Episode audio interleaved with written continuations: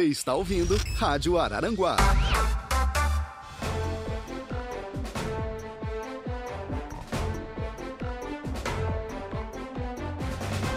Sinal de alerta ligado. Santa Catarina já registra mais casos de dengue do que em todo o ano de 2022. No Dia em Notícia de hoje, vamos atualizar os números em Arananguá. Na área da segurança, seguem as operações da polícia no combate ao tráfico de drogas. PM aprende adolescente com drogas e dinheiro na favela da Divinéia durante a madrugada. E cão farejador da Polícia Militar localiza 70 pedras de crack na mesma favela. No esporte, os detalhes das atrações do final de semana com Dejair Inácio. E no Campeonato Municipal de Araranguá, três equipes disputam no próximo final de semana as últimas duas vagas para as quartas de final. Volta às aulas na rede municipal de Aranaguá. Em uma conversa com a secretária de Educação, vamos avaliar o planejamento para o segundo semestre de 2023. 211 anos de história. Polícia Civil completa aniversário e lança programas importantes para a segurança pública de Santa Catarina. Os detalhes com o delegado geral Ulisses Gabriel. Tem também as informações do Notícia da Hora com ele, Diego Macan. Vasos instalados ao longo do calçadão de Araranguá foi alvo de vandalismo nesse final de semana. Tudo isso e muito mais a partir de agora no Dia em Notícia, que já está no ar.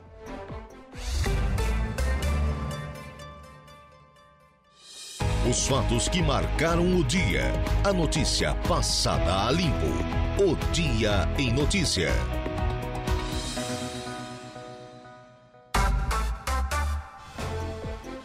Olá, sejam todos muito bem-vindos. Está no ar mais um programa O Dia em Notícia. Hoje é segunda-feira, 31 de julho de 2023. Na produção e apresentação, eu, Gregório Silveira. E nos trabalhos técnicos, Eduardo Galdino. Você também pode nos acompanhar em live pelo youtube.com barra Rádio Aranaguá e no nosso canal do Facebook. Interaja com a gente, mande sua mensagem pelo WhatsApp 48 98808 4667 48 98808 4667 e também fique bem informado em nosso portal de notícias. Dê uma conferida, radioarananguá.com.br. Agora são 16 horas e 11 minutos, com mais casos de dengue registrados até agora em 2023 do que em todo o ano passado em Santa Catarina, é preciso reforçar os cuidados preventivos contra a dengue. São 96.040 casos registrados até o momento, 12.764 a mais do que o total registrado durante todo o ano de 2022. Com relação às mortes por dengue, foram 89 nesse ano, contra 90 durante todo o ano de 2022. Conosco, o coordenador do Programa de Controle à Dengue de Aranaguá, Telvio Botelho. Seja bem-vindo. Boa tarde, Gregório. Boa tarde, ouvintes. Telvio, vamos começar esclarecendo então como é que estão os números aqui em Aranaguá com relação à dengue. Então, Gregório, até o mês 7 desse ano a gente está com 124 focos já registrados. Comparado ao ano passado, a gente teve, a gente meio que quadriplicou aí os focos, né? Com esse aumento aí então de, de calor aí extremo, né? O inverno também não chegou tão rigoroso como a gente esperava, né, para dar uma diminuída nos casos. E também com com bastante depósito aí que a gente anda uh, vendo aí na, nas residências, né? E Telvio, é, quais as campanhas temos pela frente aí de conscientização? Vocês constantemente estão fazendo e conversando, batendo de casa em casa, né? Isso. né? Tem que haver também a conscientização da população. Né? Conscientização. A população tem que pegar junto com a gente nesse trabalho, né, Gregório? Só assim a gente consegue estar tá eliminando o, o, o, criador do mosquito, né? Então, Gregório, agora para esse ano aí a gente tem as campanhas nas escolas, né? Uhum. Que a gente faz todos os anos.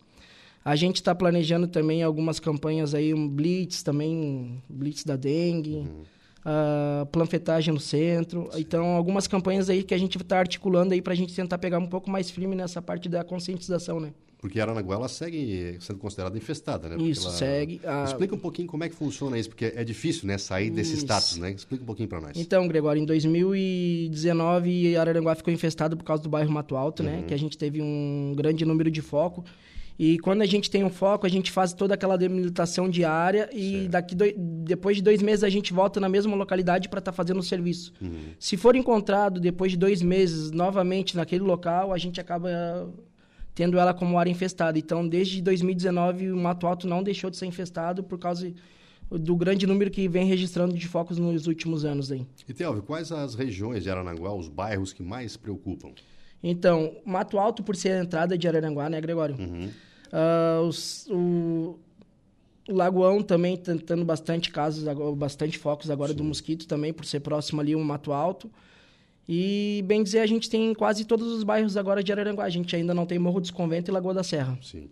A gente vê que a, teve a questão da, da, pandemia, o pessoal acabou se preocupando muito com a pandemia e descuidou muito da questão isso, da dengue, né? É, isso. É, é, preocupante isso. A gente até pensou que ia mudar um pouco esse cenário, por causa que como o pessoal estava muito mais em casa, ia dar aquela atenção muito mais Sim. nos pátios, né? Mas foi muito ao contrário do que a gente pensou, Gregório. Então, assim, quando a gente... Quando terminou um pouco dessa... da pandemia, né? A gente acabou indo nas residências e acabamos vendo que o cenário era totalmente diferente do que a gente imaginava que ia ser. Uhum. E tem quais as recomendações hoje? O pessoal que está tá ouvindo aí, aquelas recomendações básicas que Sim. todos já conhecem, mas é melhor sempre a gente reforçar. Então, Gregório, as recomendações básicas é quem tem piscina na sua casa, está fazendo diariamente uma limpeza, mesmo que não for usar agora no inverno, que dificilmente vão usar, né? Uhum. Tá fazendo aquela limpeza correta, tá olhando se a água do cachorro foi trocada, se não tem um pneu no céu aberto, tá olhando se não tem um pote jogado, às vezes num pátio baldio ao lado. Então, ter esse olhar mais minucioso sobre essas, esses depósitos pequenos, então, calha, sempre está limpando a calha, uhum. vaso de planta. Então, coisas pequenas que fazem grande diferença, né? E quais são os principais sintomas aí, pessoal, que então, Gregório, geralmente é dor atrás dos olhos, dor abdominal, nas articulações, vermelhão no corpo. Então, isso daí e bastante febre, né? Febre alta. E tivemos casos confirmados aqui em Aranaguá? Então, tivemos 11 casos confirmados já em Aranaguá até esse mês. Tivemos 60 casos suspeitos, que daí hum. 11 foram confirmados, o resto foi descartado daí. E a questão aí também da, dos, dos digamos assim, pneus, né? Tem uma, uma o Estado de Santa Catarina está montando aí uma, uma ação importante que está também chamando os municípios para participar dessa ação. Vocês já olharam, viram como é que funciona? Sim, a gente, a gente falando em pneu também, a gente tem o nosso ponto de descarte já do município, né? Eu acho que da região da MESC a gente é o único que tem o nosso ponto Legal. de descarte, né? Que é o Ecoponto, que fica localizado no pátio de máquinas ali do lado do antigo Zimbabue, né? Que a gente ali, ali tá de portas abertas. Uhum. Ah, tem um pneu para descartar, só ir lá, deixar lá, o pessoal recolhe e faz o destino final correto daí. E a gente está agora, vamos estar tá sentando para estar tá vendo essa campanha também sobre o recolhimento de pneus, até tentar fazer algum ponto que seja próximo que a gente consiga carregar também para o ecoponto. Né? Então, vocês estão trabalhando hoje com quantas equipes? Como é que funciona a questão das armadilhas? Então, Gregório, a gente tem um total de 250 armadilhas espalhadas aí pelo por Araranguá. Uhum. A gente tem quatro agentes de campo, um, um laboratorista e o coordenador. Daí Daí a gente faz todo o serviço semanal de segunda a quarta-feira, que daí é o serviço de, de armadilhas. A cada 15 dias a gente faz as, os PX, são uhum. os ferro velhos, borracharias, que a gente olha a cada 15 dias. E fora isso, a gente tem outros serviços, que daí a gente vai na escola, vai nas residências, quando tem os focos também a gente tem que estar tá indo tá em campo. Uhum. Então é um serviço que a gente diariamente tem, inverno e verão, não muda nada. Daí. E essa ação de vocês nas escolas é extremamente importante para mostrar para as crianças, né, que muitas vezes acabam levando para os pais a, as atitudes corretas. Fala um pouquinho para nós dessa, dessa questão aí, dessas ações e como é que é, se a escola quiser é, uma participação de vocês, como é que pode fazer? Então, Gregório, quando a gente faz as ações nas escolas, são palestras uhum. educativas, né? A gente leva o material de campo que a gente usa regularmente, a gente está levando amostra também de larva para eles conhecer. Certo. A gente acaba levando um, um informativo também, panfleto para eles e acaba ministrando essa palestra é bom nas escolas porque criança hoje é mais fácil de lidar, né, Gregório? Sim, a criança sim. tem aquele cuidado maior e para eles é tudo novidade, né? Uhum. Então, assim, acaba sendo um caça-tesouros para eles, assim, brin na brincadeira, né? E é importante, assim, e quando a escola e tem as escolas do município, daí a gente faz o um mapeamento, né, de quantas escolas tem e a gente vai selecionando, né? E as escolas que tiverem interesse podem entrar em contato com a gente ali na coordenação ali, na secretaria, uhum. e está solicitando também. Daí a gente vê uma data ali que seja bom para todo mundo, para a gente estar tá podendo ir fazer as suas palestras. E, Theo, a questão é para explicar para o pessoal que está em casa, quando há um caso, é mandado para o LACEN, como é que funciona o Laboratório Central do Isso, Estado? quando tem um caso suspeito, uh, ele vai fazer a coleta ou no UPA ou no, no no regional. Da, da coleta é mandado para a SEM e já vem a notificação para nós. Certo. Enquanto está sendo feito lá a amostra lá de sangue, a gente faz todo um serviço investigativo, né? A gente pergunta onde é que ele esteve nos últimos 15 dias, se ele teve contato com alguém doente, com alguém suspeito, se ele saiu do município, até para a gente saber se ele foi contaminado no município ou não. Aham. E daí, quando vem o resultado, se deu positivo e ele teve, teve fora do município nesses últimos 15 dias, a gente vê qual o município e se já tem infestação e se já tem a transmissão lá. Aham. Daí a gente acaba fazendo o resultado final ali. Se caso não teve fora, a gente acaba constatando que foi dentro do município daí. Certo. E nessas ações que vocês fazem aí, descobriu-se um foco. Como é que funciona o mapeamento da região, o isolamento da área, a questão da conversa com os outros vizinhos também? Sim. Então, vamos supor que a gente pegou aqui na, na frente da rádio, né? A gente faz um, fecha um raio de 300 metros em volta da rádio. A gente vai olhando casa por casa e vai avisando a população, ó, teve um foco aqui próximo, a gente tem que dar uma olhadinha no pátio e já vamos passando as orientações básicas, né? E daí, se caso não tiver a coleta de larva, a gente espera daqui dois meses Aham. e vol- retorna novamente. Se a gente coletar novamente a larva aqui ou próxima daqueles 300 metros, a gente acaba ampliando o foco e acaba virando área infestada. E a população pode entrar em contato também com a equipe de vocês, se vê que pode ter um Isso. foco ali e tudo mais, para auxiliar nesse. Isso, eles têm que entrar ainda em contato com a Secretaria de Saúde ou direto com... Esqueci o nome ali, onde faz a denúncia ali na prefeitura. Ah, certo. A ouvidoria da a ouvidoria da prefeitura direto daí ali. para estar fazendo a denúncia pra gente, tá... Aham. Daí a gente consegue estar fiscalizando. Então, vamos reforçar então novamente aí a importância da população estar participando de forma geral nesse combate à dengue, porque os números aí a gente percebeu e realmente são assustadores. Né? A gente Assusta. viu no estado, em todas as regiões. Vamos reforçar para a população que nos ouve nesse momento para auxiliar, para combater esse mosquito mesmo, o Aedes aegypti, porque não é apenas a dengue, tem a chikungunya e outras doenças. chikungunya, zika vírus, Zika. daí, então é bem complicado, né? Então, assim, gente, ah, que a cada ano que vai passando, a tendência é aumentar, né, Gregório? Uhum. Então, assim, o nosso clima, ele tá favorável para o mosquito. A gente esperava um frio extremo, ah, não... Tá frio de noite, de noite Sim. o mosquito já tá recolhido, de manhã ele já tá saindo, então, assim...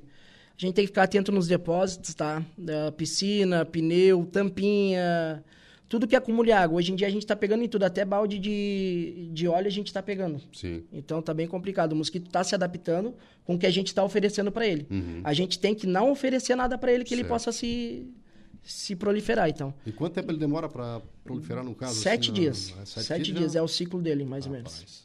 Então, de um mosquito aí pode nascer de 50 a 400 mosquitos. Nossa. Então, assim, é bem complicado. Uhum. E ele tem um ciclo de vida de 35 dias. De 35 dias, eh, vai longe. Vai longe, não, com certeza. E, e e um mosquito pode transmitir para mais de uma pessoa? Como é que funciona? mosquito pode. Se ele ficar vivo durante esses 35 dias, aí ele pode transmitir para muitas pessoas. E o trabalhar hoje em Arananguá? Arananguá a gente sabe que tem uma, uma, é uma região extremamente, é, digamos, am- ampla. Aham. vocês com a equipe aí, como é que é esse processo? Vocês fazem mapeamento das áreas? É, também contam com a ajuda aí de, de- de pessoas é, da, da sociedade? Como é que está Sim, então, a com a nossa equipe hoje a gente divide por localidade, né? Cada agente tem em, em média de três a quatro bairros. Então tem um total de armadilhas para ele fazer durante até de segunda a quarta-feira. Daí cada agente pega a sua localidade. Quando dá o foco, a gente se une. Para ir todo mundo naquele foco, até para a gente estar podendo estar fazendo serviço mais completo, mais amplo e mais rápido, porque daquele foco pode vir outros de outras localidades. Então a gente tem que estar disponível para todos os focos que acontecer, entendeu? E daí a gente sempre conta com a ajuda também da- das agentes comunitárias, do pessoal que está. A vigilância sanitária também está pegando firme com a gente nessa parte da dengue, Aham. da fiscalização em imóveis, em ferro velho principalmente. Sim. A gente está conseguindo fazer umas ações boas. A gente até teve agora, faz dois meses atrás, a gente teve uma conversa com alguns donos de imóveis ali do Mato Alto. Uhum. Então a gente está conseguindo transformar a nossa realidade um pouco melhor, entendeu? Sim. Uhum. Só que a gente não é o que a gente quer ainda. Aos pouquinhos a gente vai indo. Se a população pegar junto, com certeza esse resultado chega antes do, do imprevisto. E para saber como esse bichinho é danado, ele pode vir até por um caminhão, que Caminhão. aqui é uma passagem. Conta um É. pouquinho para nós do perigo É também que nem di- aqui na região sul era difícil hoje ter casos de dengue. Hoje em dia é normal. Nordeste para eles é muito comum, entendeu? Uhum. Então o mosquito veio de lá e assim foi indo, né? Já traz de lá. E, e as- trabalham com multa ou apenas hoje é conscientização mesmo? Então, assim, a, dengue hoje ele não tem o poder de multa. Tá. A gente tem o poder da conscientização, orientação. Então, hoje, por isso que hoje a vigilância sanitária pegou junto com a gente, porque eles têm esse poder de multa. Aham. Então, a gente faz todo esse, esse processo. a gente entra em contato com o proprietário, faz uma notificação verbal com ele Sim. e dá um prazo para ele estar tá resolvendo a situação. Uhum. Se não for cumprido esse prazo, daí será feita todas as ações previstas ali no código. Telvio, vamos reforçar então aí a, os principais cuidados que a população tem que ter aí para auxiliar também o trabalho de vocês e também para que eles não coloquem em risco a própria vida e a vida de, de terceiros também. Correto. Então tá, gente, é isso aí. Vamos estar tá cuidando aí os depósitos, tá? Olhando bem os pátios. Ah, se tem pátio baldio do lado, tá dando aquela olhadinha mais minuciosa aí, tá entrando em contato com a Secretaria de Saúde ou com a ouvidoria da Prefeitura para estar tá entrando em contato com a gente uh, ah, para a gente estar tá tentando tomar todas as medidas possíveis para estar tá melhorando um pouco aí nossa situação aí. E conto com a ajuda de todos. Que a dengue, se a gente não for tudo junto, a gente não consegue vencer sozinho. É isso mesmo. Todo mundo fazendo sua parte, a gente chega em algum lugar e um lugar bom, né? Na verdade, vamos é, diminuir esses números aí e evitar que, que o perigo se prolifere realmente, que o, que o bichinho atentar. Tevô, obrigado, meu querido, por, por ter vindo até aqui, é, ter passado as informações para nós. Rádio Aranaguá sempre à disposição de vocês. Eu que agradeço a todos. Muito obrigado, Gregório. Então, dando sequência aqui no nosso programa, em entrevista ao apresentador Lucas Casagrande no estúdio 95, a deputada federal Giovânia de Sá falou sobre a visita técnica a pedido dela na BR-285, a Serra da Rocinha, para avaliar o andamento das obras. A gente solicitou né, a, uma visita técnica à Serra da Rocinha. É, como que a gente chegou a essa solicitação? é, de pedido de visita técnica, né? Foi através de uma comissão da qual eu faço parte, que trata das obras inacabadas do país. Tá? Uhum. Com base nisso, é, a gente entrou com requerimento da comissão e foi aprovada, então, essa visita técnica. Essa semana nós estaremos tratando né, junto à presidente da comissão, aos deputados e o ministério, porque é um trabalho do executivo e do legislativo, onde nós vamos definir a data, o horário, né, a participação, convidar a todos, né, imprensa de forma geral, parlamentares, tanto da Assembleia Legislativa quanto da Câmara Federal, que são aqui do Sul, mas de todo o Estado, para que estejam presentes nessa visita técnica, que é uma obra tão importante é, não só para a região da MESC, mas para toda a nossa região é, sul, estado de Santa Catarina e o Brasil, porque é uma obra que falta apenas um quilômetro do lado de Santa Catarina e que falta realmente finalizar uma obra tão importante quanto essa para o desenvolvimento do sul de Santa Catarina. A deputada federal Giovânia de Sainz explicou quais itens serão avaliados nessa visita técnica. Olha, a complexidade da obra, né? Qual o recurso que falta para finalizar, no caso, como essa BR, a 285, ela tem uma parte em Santa Catarina e outra no Rio Grande do Sul, que é a continuidade, então vai se verificar esse menos de um quilômetro, quais os recursos necessários, né? quais, quais as complexidades, porque toda obra ela tem suas complexidades. Então, a complexidade da obra e o que nós queremos é a data de finalização, pelo menos do nosso lado de Santa Catarina. É claro que a obra é importante como um todo, mas do lado de Santa Catarina, que é o que nos compete, quando que o governo federal é, tem essa previsão para finalizar e entregar para a população.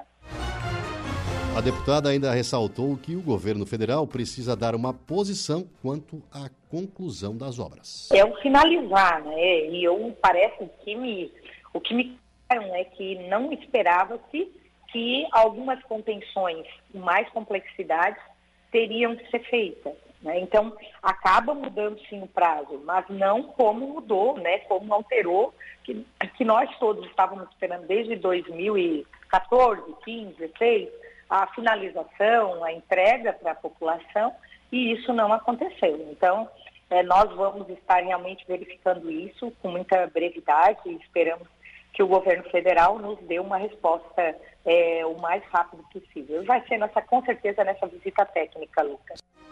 E explicou ainda quem fará parte da equipe da visita técnica. Na verdade, a visita técnica, ela vai, é, claro, que a gente solicitou, né? mas quem vem são os técnicos do Ministério que vão tratar exatamente de nos passar e passar para a imprensa, para a população, prefeitos, forma em geral, o que realmente mudou e o que pode acontecer daqui para frente. O governo federal tem sinalizado, sim, em reuniões que a gente tem feito, que vai entregar essa obra o mais rápido possível, mas nós queremos aí com mais brevidade, vamos aguardar aí é, que eles, nessa visita técnica, nos dê um parecer final e que realmente o governo federal venha cumprir para com a população. E a deputada federal acredita que as obras ainda possam ser concluídas esse ano.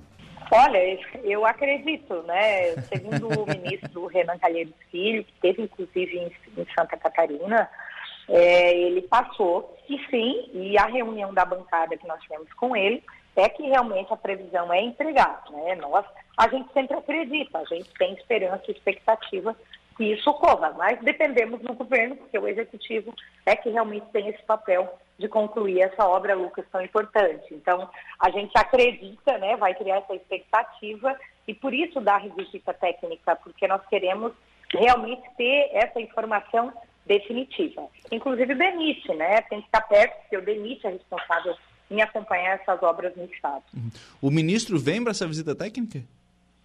Acredito que isso será mesmo uma visita com técnicos. Né? Dificilmente o ministro estará.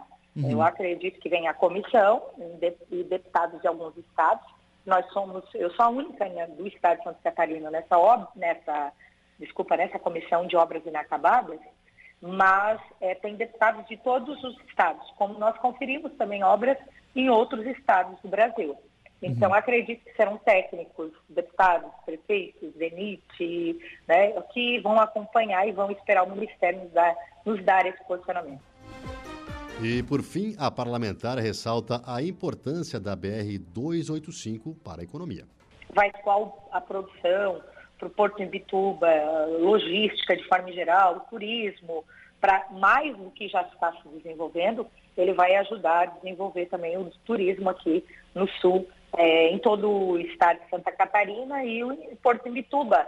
Né? Vai gerar emprego e renda, com certeza, em todos os, os, os setores, né? turismo, uh, questão social, econômica, o desenvolvimento vai ser por completo. Uhum.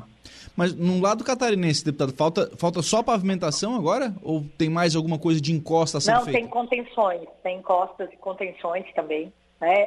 A complexidade da obra, que é uma serra, né? É uhum. é um lugar lindo demais, quem não visitou né, deveria visitar, é lindíssimo a visão que a gente tem daquele lugar, mas tem as contenções e que realmente encontraram complexidades que não estavam no planejamento. Essa então a deputada federal, a Giovânia de Sá, falando sobre a visita técnica nas obras da Serra da Rocinha, pedido feito por ela.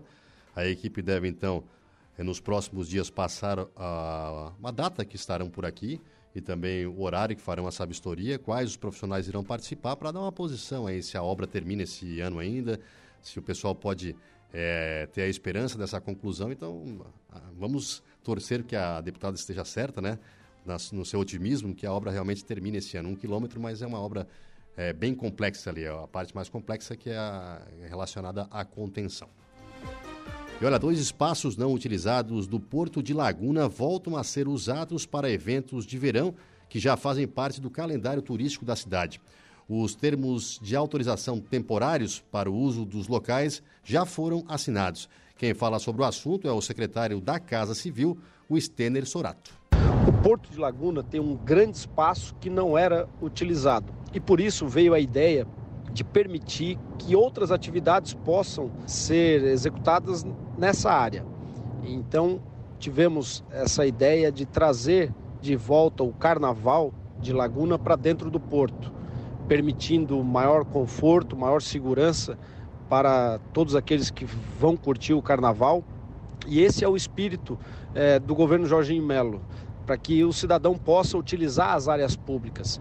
Então, nessa parceria entre o Porto, a SCPAR, né, o governo de Santa Catarina, com os blocos de carnaval, volta, o, voltam os eventos a serem é, executados dentro do porto e eu acredito que isso vai melhorar bastante é, o carnaval de Laguna e também tornar o porto, quem sabe um dia, superavitário, podendo é, utilizar dessas áreas para trazer renda para ele.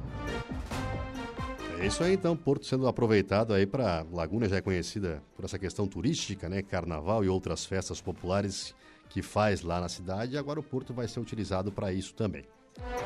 Agora são 16 horas e 33 minutos e no Angelone Arananguá todo dia é dia. Quem faz conta faz feira no Angelone e não escolhe o dia porque lá todo dia é dia. Quem economiza para valer passa no açougue do Angelone e sem escolher o dia, porque na feira, no açougue e em todos os corredores você encontra o melhor preço na gôndola e as ofertas mais imbatíveis da região. Baixe o app e abasteça. E agora vamos para um breve intervalo. Na sequência, voltamos com a previsão do tempo, as informações de polícia e também com notícia da hora com o Diego Macanha. Um instante só, já voltamos.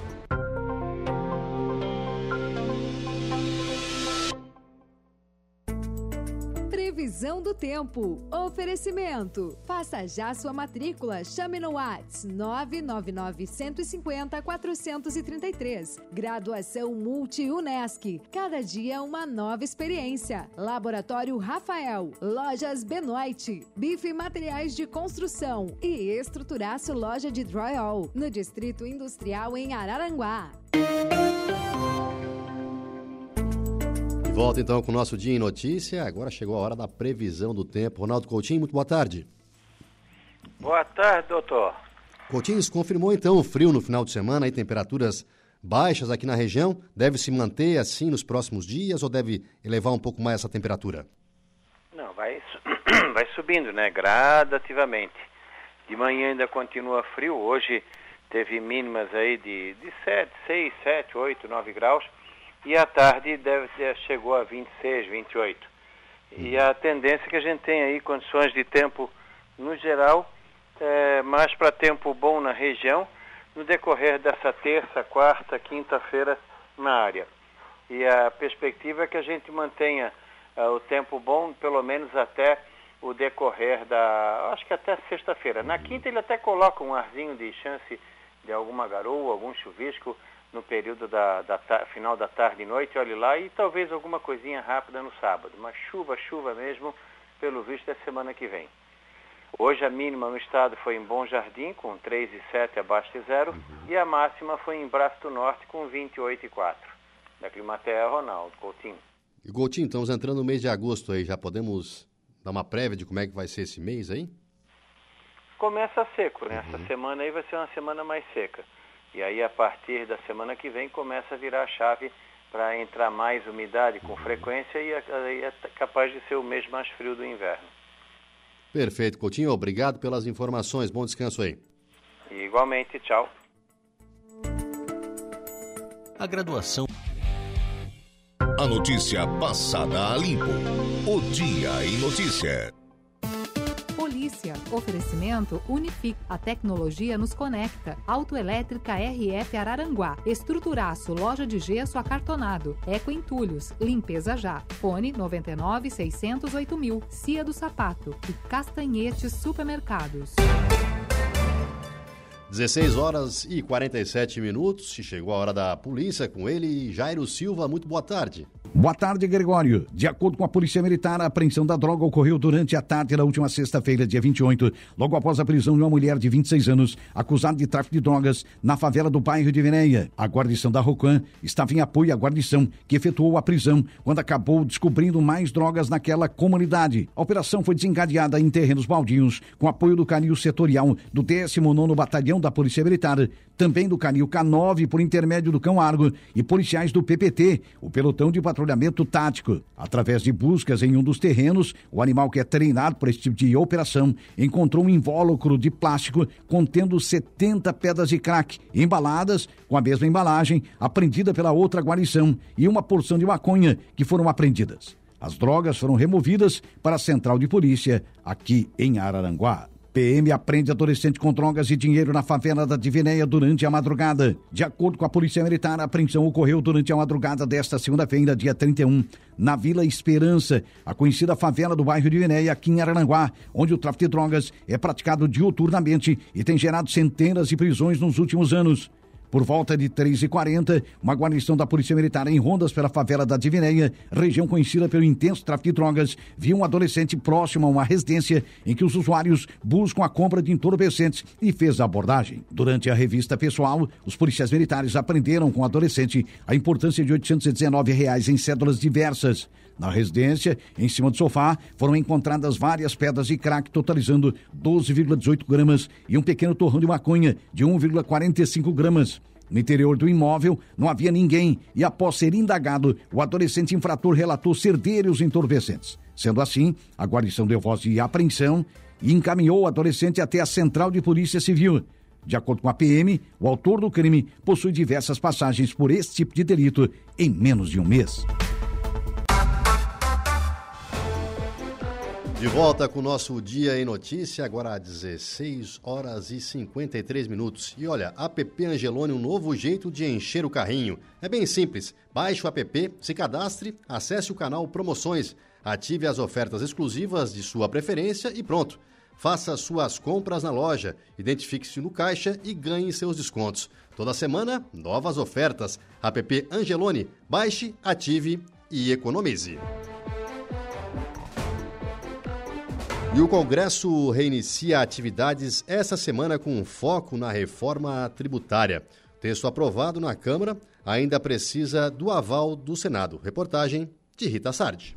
A reforma tributária, aprovada em julho pela Câmara dos Deputados, começa a tramitar agora no Senado e o seu relator, senador Eduardo Braga, do MDB do Amazonas, já garantiu que apresentará relatório na Comissão de Constituição e Justiça até o final de agosto. Eduardo Braga ainda garantiu que vai manter a carga tributária aprovada pela Câmara, sem aumento de alíquotas. O presidente do Senado, Rodrigo Pacheco, do PSD de Minas Gerais, fez uma estimativa de quando a proposta será promulgada promulgada pelo Congresso Nacional e disse que a reforma tributária é fundamental para o Brasil. Nós estimamos aí um prazo de dois, três meses para o amadurecimento de todos os pontos que foram inseridos pela Câmara dos Deputados e, de fato, nosso desejo é que ainda esse ano possa ser promulgada a emenda constitucional é, que dê uma, um novo sistema tributário ao Brasil. O Congresso que fez tanto em matéria de reforma da Previdência, reforma trabalhista, reforma política, teto de gastos, agora substituído pelo regime fiscal. Esse Congresso deve uma reforma tributária ao Brasil. Eu tenho muita convicção que nós a entregaremos ainda esse ano.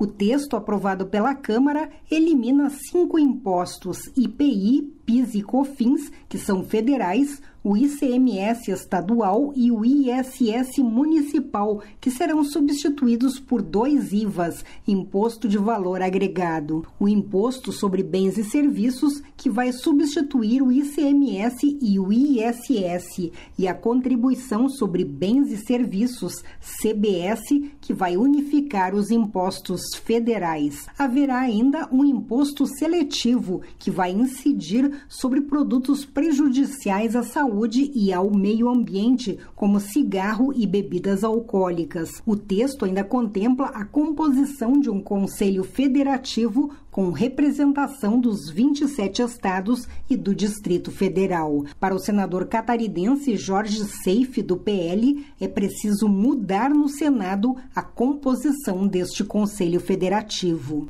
A vida inteira nós falamos menos Brasília, mais Brasil. Está se dando muito poder de orçamento para a União. Isso é perigosíssimo, porque os governadores vão ficar de joelhos perante o executivo. Esse conselho, com um, um ente de cada estado, sou contra também, porque os estados têm populações diferentes, tem estados que são mais representativos do que outros. E, infelizmente, os estados que mais pagam as contas, Sudeste Sul, vão ficar subjugados aos outros estados que arrecadam menos e já mordem uma fatia muito grande dos recursos da União. A reforma tributária começa a tramitar pela CCJ do Senado e depois vai direto para apreciação do plenário. De Brasília, da Rede de Notícias Acaerte, repórter Rita Sardi.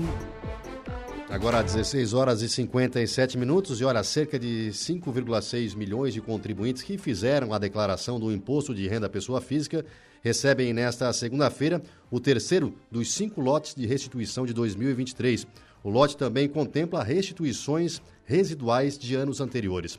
Ao todo, a Receita Federal desembolsou 7,5 bilhões de reais a mais de 5 bilhões de contribuintes. A maior parte informou a chave Pix do tipo CPF na declaração do imposto de renda ou usou a declaração pré-preenchida. A novidade da declaração a partir deste ano, a informação chave Pix dá prioridade no recebimento. Caso o contribuinte não esteja na lista, deverá entrar no Centro Virtual de Atendimento do contribuinte, o ECAC, e tirar extrato da declaração. Se verificar uma pendência, pode enviar uma declaração retificadora e esperar os próximos lotes da malha fina. E olha, ninguém acertou as seis dezenas do concurso 2616 da Mega Sena sorteadas na noite de sábado. Com isso, o prêmio para os ganhadores do próximo sorteio, marcado para a noite de quarta-feira, está estimado em 50 milhões de reais. Os números sorteados foram 06, 16, 23, 35, 38 e 49.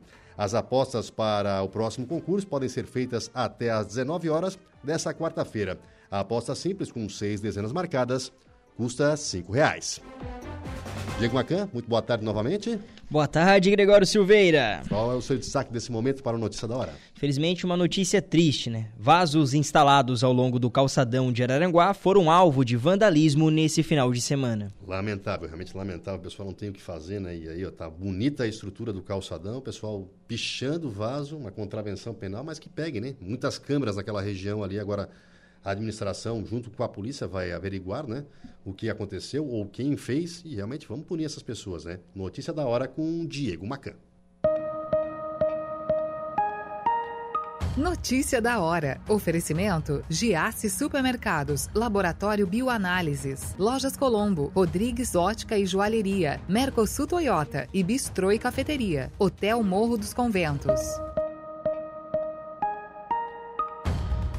O calçadão do centro de Araranguá, que há anos não recebia grandes alterações, atualmente está passando por uma grande obra de revitalização. Nos, nas últimas semanas, o local já recebeu diversos bancos, lixeiras, flores e folhagens, e os últimos ajustes já estão sendo feitos, como a pintura do meio-fio, acabamento dos acessos e a instalação dos novos vasos com suas flores, que valorizam ainda mais o ambiente. Entretanto, na manhã desta segunda-feira, a administração municipal foi surpreendida com atos de vandalismo. Ao todo, foram seis vasos do calçadão pichados neste final de semana, poucos dias após terem sido colocados. Imagens de câmeras de segurança serão avaliadas para iniciar a busca pelo responsável. A administração municipal pede para a população que, caso alguém tenha visto a ação criminosa, que procure a sede da prefeitura para identificar o infrator. Eu sou o Diego Macan e este foi o Notícia da Hora. Volta com o nosso Dia em Notícia. Agora são 5 horas e 13 minutos e foram retomadas hoje as aulas na Rede Municipal de Ensino de Arananguá. Conosco aqui no estúdio, Mariluce Bilk, ela que é secretária da Educação. Secretária, seja muito bem-vinda. Boa tarde, boa tarde a todos os ouvintes da rádio. É, viemos aí falar um pouquinho do nosso retorno, como que foi esse retorno de, de hoje. Né? Parece assim que já faz tanto tempo, né? mas não, para os alunos foram 15 dias, para os professores um pouco menos. E aí a demanda parece assim que acaba vindo um rolo compressor, né? Tudo na segunda-feira, segundou. Mas é, hoje, então, aproximadamente 6 mil alunos uhum. retornaram à rede municipal de ensino. E, inclusive, é, em, de, de, todo modo, falando que tem algo muito legal que aconteceu no dia de hoje. É, hoje iniciou oficialmente também a nossa escola de formação. Opa, que legal. Hoje de manhã, que é lá naquele prédio onde era a escola Nova de Vinéia, uhum. antiga, que é a UAB. Funciona a UAB durante a noite, né? E, e alguns períodos ali da tarde.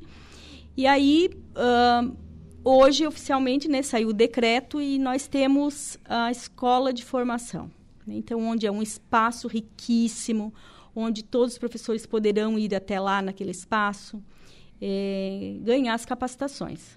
Então, hoje nós já iniciamos com o primeiro e segundo ano, uhum. né, a, onde tem um espaço onde tem as formadoras naquele espaço. E aí, uh, amanhã serão é, terceiro e quarto ano. Certo. E quinto ano, se não me falha a memória, ah, também amanhã junto também. Terceiro, quarto e quinto ano, né? E estamos bem contentes em, em poder divulgar isso para toda a população, porque isso nasceu de um sonho é, desde 2021, uhum. quando nós é, fomos em algumas cidades e vimos que isso era real, essa, essa casa, essa escola de formação, e vimos que em outros estados isso é muito aceitável, uhum. né? E aí começamos a estudar e eh, onde também teve oportunidade de irmos para o Ceará. E vimos que lá também é né, muito forte a escola de formação. Secretária, esse intercâmbio é importantíssimo. Nós estávamos conversando um pouquinho antes de entrar Exato. no ar aqui. É importante, uhum. né? Aprender um pouco mais. Muito, né? muito importante. Nós é, visitamos várias cidades, várias secretarias de educação Inclusive, agora, dia 23 de agosto, nós estamos indo a Novo Hamburgo. Hum, opa, legal. Novo Hamburgo, com a, com a equipe uh, da, da educação infantil. Uhum. Né? Toda a nossa equipe de educação infantil. Um coordenador e mais um professor. Eles estão em viagem técnica. Nós vamos para lá para conhecer, porque a, a, educação infantil de Novo Hamburgo ela é, é, está muito bem. Uhum. Né? Então, vamos lá. Vamos lá conversar com a secretária de educação. Vamos conhecer algumas unidades de ensino né? E essa troca é riquíssima. Né? Nós levamos os, o pessoal do ensino fundamental no mês de junho, levamos em Florianópolis, em duas cidades, fomos aí com um ônibus de aproximadamente 40, uhum. 40 pessoas e os professores gostaram muito. Né? Demais, então, né? essa troca é riquíssima. E, secretária, vamos falar um pouquinho mais então, dessa escola de formação, o pessoal entender em casa como é que funciona essa escola de formação, quais as capacitações ela engloba, como é que funciona esse processo e esse sonho, como a senhora falou, né? Era uma batalha antiga, né? É, e, e na verdade começou porque nós vimos... É, nós vimos essa necessidade né, de estarmos construindo essa identidade em Araranguá uhum. de capacitação. Certo. Então, hoje, é o grande desafio de todos, praticamente de todos os municípios, é, continuar dando é, capacitação para os professores durante o ano inteiro. Uhum. É, então, não existe mais aquilo, ah, é, uma, é uma, um curso durante o ano, no início do ano, depois no meio do ano e depois no final do ano. Não. Certo. Hoje a pegada é diferente. Né? A, o, o, professor ele precisa estar atualizado constantemente. Verdade. Então, na nossa rede, nós desenvolvemos um projeto onde o nosso professor, uma vez por mês, uhum. ele tem uma formação. Olha que ótimo. É, todos, todos os professores. E aí, em dias alternados, né, dias diferentes, e aí onde nós vimos, poxa, é, precisa de um espaço onde o professor tenha a sua identidade, de lá dizer assim, não, é, é a nossa casa, uhum. é a casa de formação. Né? Então, é, é, foi por conta de toda essa necessidade que nós montamos a casa. Então, é, como eu disse, além de ser um espaço riquíssimo, né, é, a, a, a, a, logística dela também é, é, é bem atualizada, uhum. como, por exemplo, computadores, internet de ponta. Né? Então, é um lugar onde eles podem sentar é, além de, de, formação, eles também podem lá fazer um estudo, fazer um planejamento. Né? Ah, eu quero ir lá hoje, porque estou em hora de atividade, eu vou fazer um planejamento hoje, eu quero ir lá. Uhum. Né? Vai ter apoio, vai ter suporte para isso. E secretária, começando o semestre aí, vamos até o final do ano, planejamento para daqui para frente, tem e o que muita se foi coisa. conquistado até agora? Tem, tem muita coisa aí por, por vir. Então, começando pelo 7 de setembro, que uhum. nós temos um grande evento né, de 7 de setembro. Inclusive, já quero deixar aqui é, para as entidades né, que, queiram, que queiram fazer a sua inscrição. Já me deram até a colinha aqui para eu não que esquecer. Bom, né? Entrar em contato pelo WhatsApp 48 99 88 38 28 92 uhum. e 3901 1800, que é o da Secretaria de Educação. Tá? Depois a gente coloca no ar de novo, né? É, é, isso, a gente reforça depois. Isso porque nós já começamos a estruturar todo o 7 de setembro, na, é, na verdade, já iniciamos já desde o mês de junho uhum. essa organização, né? Porque não dá para deixar tudo para a última hora, sim, né, Gregório? Sim, sim, então, certeza. nós já começamos a nos organizar para isso. Então, as entidades que gostariam de participar, bem como as escolas da rede estadual, hoje já me procura o Bernardino, é, ali na Coloninha, né? Algumas escolas que gostariam de participar do desfile, é, nos procurem na Secretaria de Educação que lá onde nós já vamos começar a fazer toda essa logística é, de horários, né, enfim, de todo o desfile que é, é bem é bem bem cansativo, é, tem bastante trabalho, mas temos uma equipe muito boa para isso. Então, temos aí o 7 de setembro, é, temos logo em seguida um festival de dança né, da rede da rede municipal com a educação infantil em um dia específico em outubro, que eu não, não me recordo o dia, porque nós andamos fazendo uma mudança ali. e depois, no outro dia, para a educação, para o ensino fundamental. Uhum. Né? Então, serão dois dias de, de festival de dança, eh, que nós temos né, esse projeto de dança na, na, rede. Então, é hora de coroar né, toda essa, eh, essa dança que eles fazem, todo esse trabalho que eles fazem, esse movimento que eles fazem durante o ano, nessa, nessa, nesse dia. É, e aí, logo em seguida, novembro, vem a, a terceira mostra de leitura uhum. e teatro, que nós já fizemos a primeira em 2021, segunda o ano passado e agora é a terceira, né? Onde todos os trabalhos é, sobre leitura, sobre teatro, eles ser, serão apresentados nesse dia específico. E teremos algumas novidades também bem legal que depois a gente conta, né? Que estamos ainda amadurecendo a ideia para ser feito nesse dia. Uhum. E, secretária, se a gente fosse fazer uma análise aí, Nossa. passou até agora, as conquistas da... Crescemos muito. É porque, assim, é, é, virou referência, né? É. A educação de Araranguá. É. Conta um pouquinho para nós sobre isso. Essa é a ideia mesmo, Gregório, é que Araranguá vire a referência aqui na MESC. Né, se tratando de educação. Mas eu, eu tenho um bom relacionamento com os outros secretários de educação da MESC uhum. e, e, eu fico muito feliz, né, porque além de presidente do colegiado da MESC, né, de secretários de educação, é, eu vejo assim o quanto nós estamos é, crescendo juntos. Uhum. Porque essa ideia não é só Araranguá, é desenvolver a nossa MESC. é verdade. Né? É o Arroio do Silva, Maracajá, né? Sombrio, Turvo, Jacinto, enfim. Né? Então, é, eu vejo assim que as meninas e os meninos ali, né, os secretários, né, eles têm muita garra, têm muita aptidão é, e, e tem muito compromisso com a educação. Uhum. Né? Então, eu tenho certeza que, assim como Araranguá, eles também estão desenvolvendo um excelente trabalho. Né? E, e, como eu disse, nós queremos fazer tudo muito é, macro. Né? Não é só para Araranguá. Sim. Né? Porque o meu aluno hoje, Gregório, ele está aqui, mas daqui a pouco ele está ali no Arroio, ele vai para Maracajá, ele vai para ele vai para São João do Sul, ele, sabe? Sim. Então ele tramita muito. Então por que só Araranguá? Uhum. Né? Então nós estamos desenvolvendo estudos nesse sentido. É bem possível que é, esse grupo de secretários aqui da MESC vá para, para, para o Ceará também. Uhum. Opa, né? Estão sendo aí convidados também para estar indo até o Ceará para ver em loco né, todas essas mudanças, essas possibilidades que a gente viu que, que, que é possível mesmo, né? uhum. né? não é só falar. Né, que a questão do, do, IDEB deles, né, o maior IDEB do Brasil, estão nas, nas cidades do Ceará. Né? Então, é, eu, eu sinto que é um momento muito bom para a educação, não só para Araranguá, Sim. mas para toda a região da MESC também. E o ecossistema aqui regional, o Araranguá em si também, é perfeito, né? Porque Favorece. É uma, escola, de, escola de qualidade de ensino Com municipal. certeza. Tem universidades, tem cursos profissionalizantes. É. Então, é, aqui Araranguá vem crescendo é, muito essa É que, é, é, é como disse o, o, o, Herbert né, Lima, que é o secretário de Educação de Sobral, uhum. então, indo até lá, ele disse, vocês têm tudo para dar certo.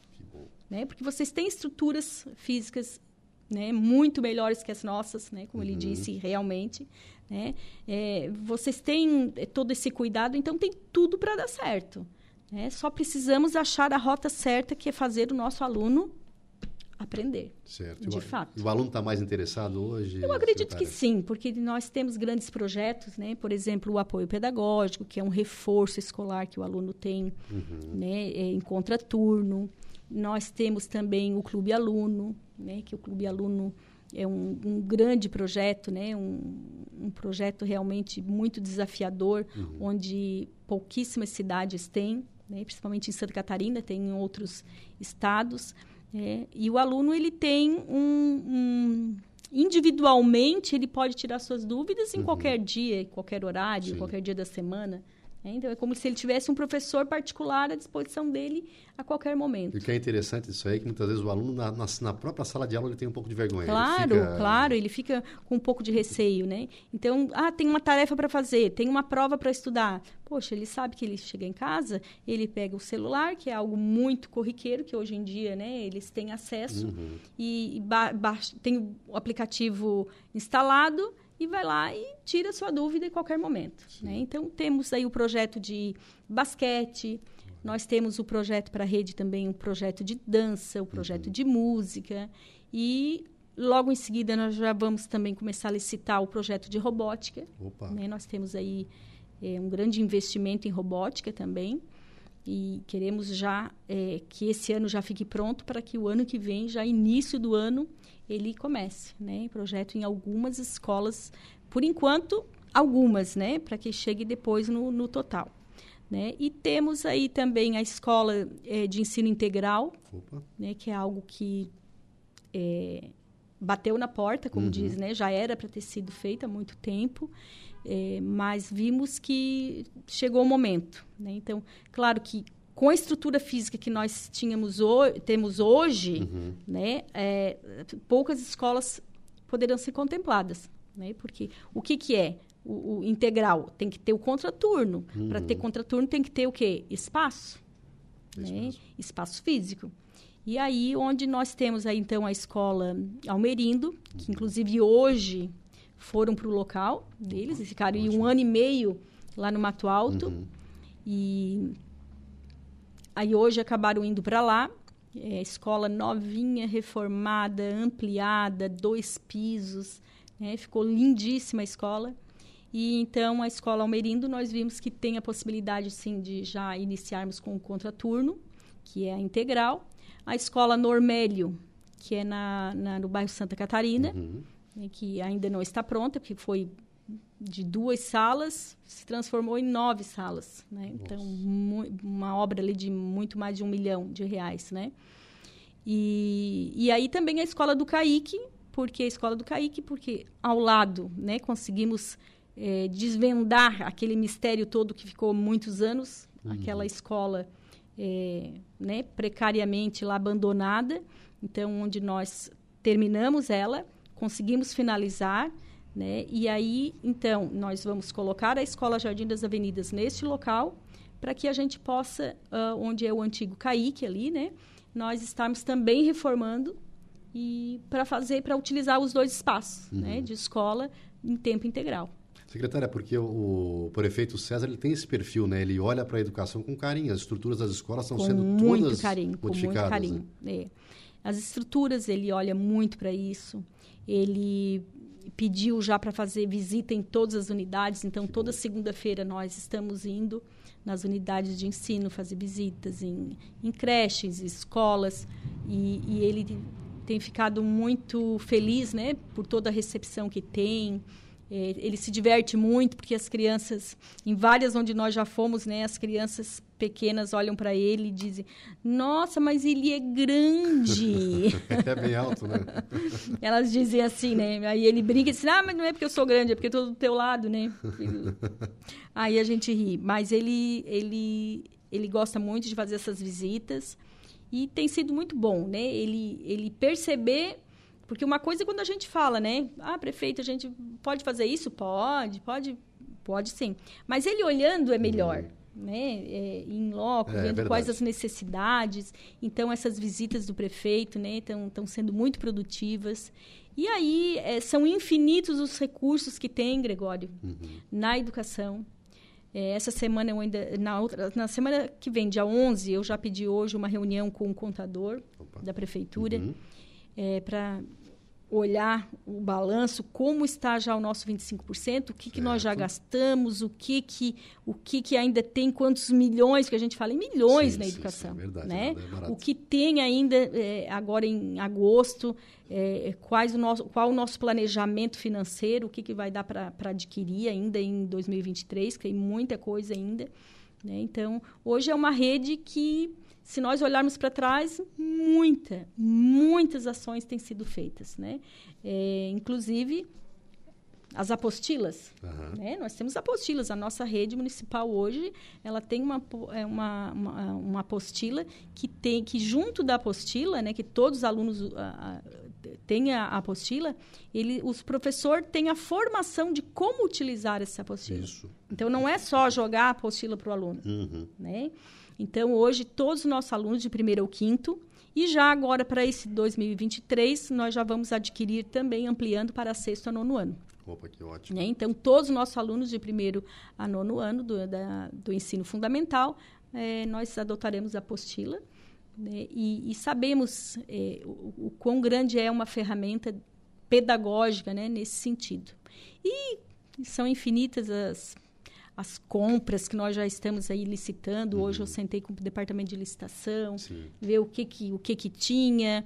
E os, os, por exemplo, os projetores, deu certo, licitamos os projetores. Então, todas as salas de aula de primeiro ou nono ano terão um projetor. Né? Olha que ferramenta belíssima que tem, Uhum. né? que vai apoiar eh, na aprendizagem, do, dar esse suporte na aprendizagem dos alunos. Né? Então, eh, qual é a escola que tu vê isso hoje? É, muito- é bem, bem né? difícil. bem é difícil muito mesmo. raro, né? Hoje tem as, as instituições de, de, de ensino superior, as escolas ãh, particulares, né? Mas Uhum. nem todas, né?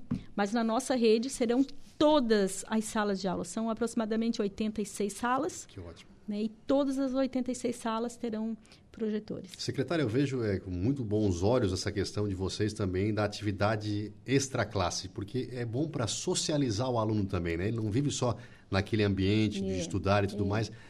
O resultado que vocês estão tendo com isso aí, questão de dança, de esporte, já Uhum, tem bastante uhum. resultado com relação a isso, Temos, engajamento? Temos. É que tem. é, é, são dois sentidos, Gregório. Uhum. É a jornada ampliada, que são esses projetos que a gente, que a gente faz, e a escola de ensino integral. Certo. Né? É, são coisas diferentes que parece que, que é a mesma coisa, né? mas não são.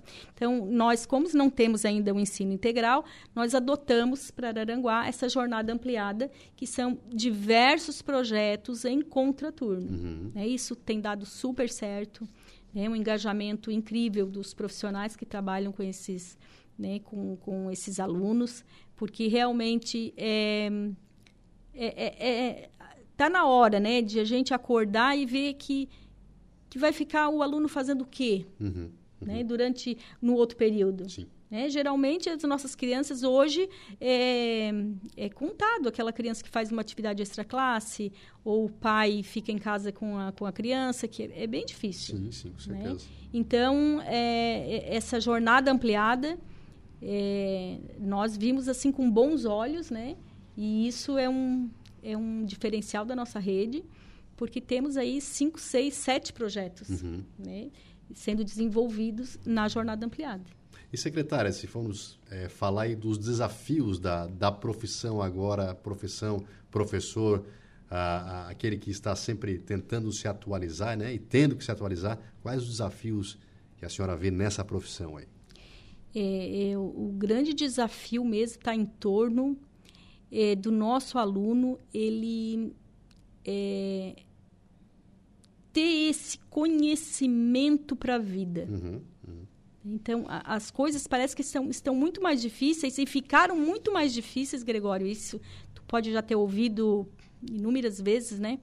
Mas depois da pandemia, isso se intensificou É verdade. Né? O aluno que... Então, nós ficamos muito tempo ali, depois da pandemia, um ano, um ano e meio, tentando resgatar esse aluno. Né? Fazer de... co- Fazer assim, ativa, né? isso, é, né? Para que esse aluno acordasse. Não uma busca ativa só de ir até o local onde a Uhum. criança mora, mas aquele aluno que estava vindo de corpo presente para a escola, Uhum. né? Porque ele ficou muito tempo sem isso, Uhum. né? E querendo ou não, a escola é uma referência social para ele. Claro. Né? Então, quantos alunos não têm uma, uma vida social? Uhum. A única referência e vida social que eles têm é na escola. Sim. né?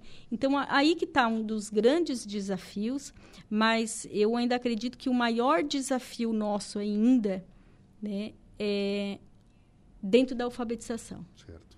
né? Então, é algo que nós estamos construindo já, é um projeto de alfabetização, Uhum. né, uma, um projeto municipal de, de, de alfabetização, e isso veio de encontro ao, ao programa que o governo federal está desenvolvendo, né, desenvolveu, já, já, já publicou isso, né, que é o Criança Alfabetizada. Uhum. Então, isso nós já estávamos pensando desde o ano passado, é, e fazer mesmo com que a nossa criança ele saia, que ele frequente o primeiro ano, segundo ano, e ele saia do segundo ano lendo.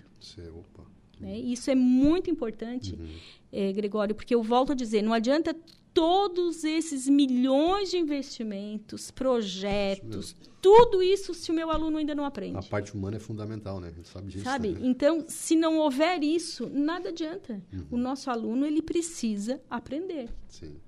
né? Então, é algo que a gente está buscando e é um dos pilares, né, da nossa... Um dos, vamos dizer, do, do, do né? Nós trabalhamos com dois, três pilares na educação, mas esse é, o, é, um, é um pilar muito sustentável, porque nós precisamos oferecer educação pública de qualidade, uhum. real e de qualidade. Que não adianta só discurso, como diz muito bem o prefeito. Né? É fácil falar, todo mundo é. vem e fala que educação é. é, é, blá, blá, blá, blá, mas não fazem. Colocar na prática né? mesmo. Onde... Ele não, ele está mostrando para nós que é possível. E sabe que isso é bom, Gregório? Porque depois de nós, eu tenho certeza que as pessoas vão acordar, já acordaram e viram que, opa, não dá para ser menos que isso. Uhum sabe? Depois de. Opa, mas como que, que lá no prefeito César, lá naquela administração, eles conseguiram? É, né? tu tem que é? manter a régua alta. Né? Então, a régua tem que ser alta. é verdade. É, então, é mais ou menos isso aí. Mas a educação é um é uma loucura, né? Mas é uma loucura que a gente gosta. É, o dia o dia todo, né? É, trabalhando com pessoas, é, com pessoas e, e, a gestão ela ela é além de desafiadora, né, a, a, vamos dizer que não é a pior, né, mas é a mais difícil é a gestão de pessoas, né, é Gregório? Secretária, secretária. Em qualquer lugar, né? E assim, eu sou um grande admirador da profissão de vocês, de professor, o mestre que está sempre ali se dedicando para nos ensinar, que se não fosse o professor, ninguém chegaria a lugar nenhum, não teria é nenhum tipo de profissional. É. Parabéns pelo trabalho que vem sendo executado à frente da Secretaria aqui municipal de Arananguá. Microfone da Rádio Arananguá sempre aberto para para novidades aí, estaremos Legal. sempre juntos. Vamos tentar repetir então para o pessoal que ah, quiser aí participar então do desfile Isso. de 7 de setembro. É... Vamos lá. As inscrições até dia 25 de 8, tá. as inscrições para o 7 de setembro. Então, ali, alô as entidades né, que gostariam de participar no telefone 48 988 38 2892 uhum. e 3903 1800 na, da própria Secretaria de Educação. Ok? Tá certo, secretária. Mais uma vez, muito obrigado pela presença. Tá bom, a gente agradece, né? E sempre quando precisar, estamos sempre à disposição. Nós vamos para um breve intervalo. Na sequência, a gente volta com o esporte, com ele, Dejair Inácio. É um instante só. Não saia daí. Estamos de volta com o nosso Dia em Notícia, agora às 17 horas e 40 minutos, e 45 na verdade, chegou a hora do Momento Esportivo com ele, Dejair Inácio.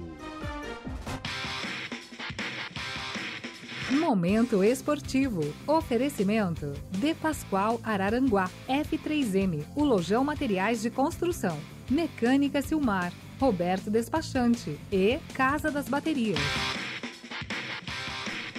Então tá, Dejair Inácio, seja bem-vindo aí. Já temos novidade no nosso programa hoje. Muito boa tarde. Boa tarde, Gregório Silveira. Boa tarde, ouvintes. Novidades. Temos mais um anunciante começando hoje aqui no Momento Esportivo. Opa! Oh! Sejam bem-vindos, né? O Flávio agradece também. É isso aí. E a gente que é do departamento comercial não, agradece. Mas se não fossem nossos, é, nossos anunciantes aí, né?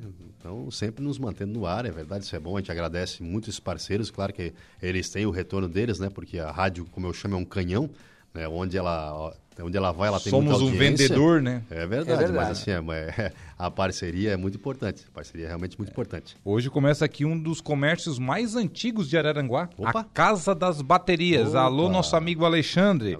A Casa das Baterias que tem um certificado né, lá na própria parede lá uhum. do estabelecimento, é, julho de 73 Olha abriu o estabelecimento cara. aqui em Araranguá. Olha só. Passou, é um ramo que passou de pai para filho. Uhum. A Casa das Baterias fica aqui próximo é, da colina, fica aqui em Araranguá. Sim. Então, aqui na Cidade Alta, um dos comércios mais antigos de Araranguá, a Casa das Baterias, voltando aqui no momento esportivo. Semana passada começou a mecânica Silmar, uhum. do Silvio e também do João Mário. Também temos aqui o Roberto Despachante, o F3M Materiais de Construção e, claro, a D Pascoal. Oh, coisa linda. Sejam bem-vindos, sejam bem-vindos. Agora vamos então começar a falar de esporte municipal de Araranguá. Deixa, como municipal é de Araranguá, penúltima rodada da primeira fase. Tivemos jogos movimentadíssimos é. neste domingo. O Santa Cruz Diretoria confirmou a classificação ao vencer o União placar de 3 a 1. O Barranca também garantiu a sua passagem para a segunda fase. Arrancou no campeonato com duas derrotas, estava uhum. desanimado, venceu duas e acabou garantindo a classificação.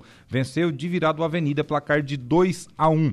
A família Teixeira goleou o Amigos do Operário placar de 4 4 a 1 O Inter Lagoão também goleou o Interlagos, Uhum. 4 a 1 porém o Inter Lagoão, mesmo com a goleada, não classificou. Porque na combinação de resultados acabou ficando fora e, portanto, da fase seguinte do campeonato, que tem agora uma briga boa. Quatro equipes disputam duas vagas na próxima semana. Algumas equipes vão ficar apenas na torcida, né, dos resultados para ver se classificou ou não. Na semana que vem, Família Teixeira, Avenida Mesquita e União disputam as últimas duas vagas, portanto. A classificação tem Areias já garantido, 12 pontos, quatro Uhum. jogos, quatro vitórias. O segundo colocado, Vimoendo, com 10 pontos. O terceiro, o Esporte, 8 pontos. O quarto, o Esportivo, 7 pontos ganhos. E assim como o Santa Cruz tem 7 pontos, mas tem mais um jogo na próxima semana. A família Teixeira tem 6 pontos, que vai enfrentar o Santa Cruz no próximo domingo. O Barranca também 6 pontos, assim como o Avenida 6 e o Interlagoão 6, mas já está fora do campeonato. Mesquita na décima colocação com 4 pontos e União com 3, que também se enfrentam no próximo domingo e são uma das equipes aí que irão disputar uma das vagas aí a segunda fase da competição. Então no próximo domingo, lá na Arena Poliesportiva Municipal, teremos Família Teixeira contra Santa Cruz Diretoria e também Mesquita contra União. Esse jogo com transmissão ao vivo aqui da equipe de esportes da 95.5. E agora vamos para o estadual, Série B, novidades. Série B do Campeonato Catarinense, a quarta, é, a quartas de final que começou ontem, né? Começou ontem com o Caravaggio arrancando com vitória. o Caravaggio fez 1 a 0 no Nação. Nação foi a segunda melhor equipe na primeira fase, na fase de grupos aí, portanto. E agora o Caravaggio está a um empate de chegar à semifinal da Série B do Campeonato Catarinense. Outros resultados?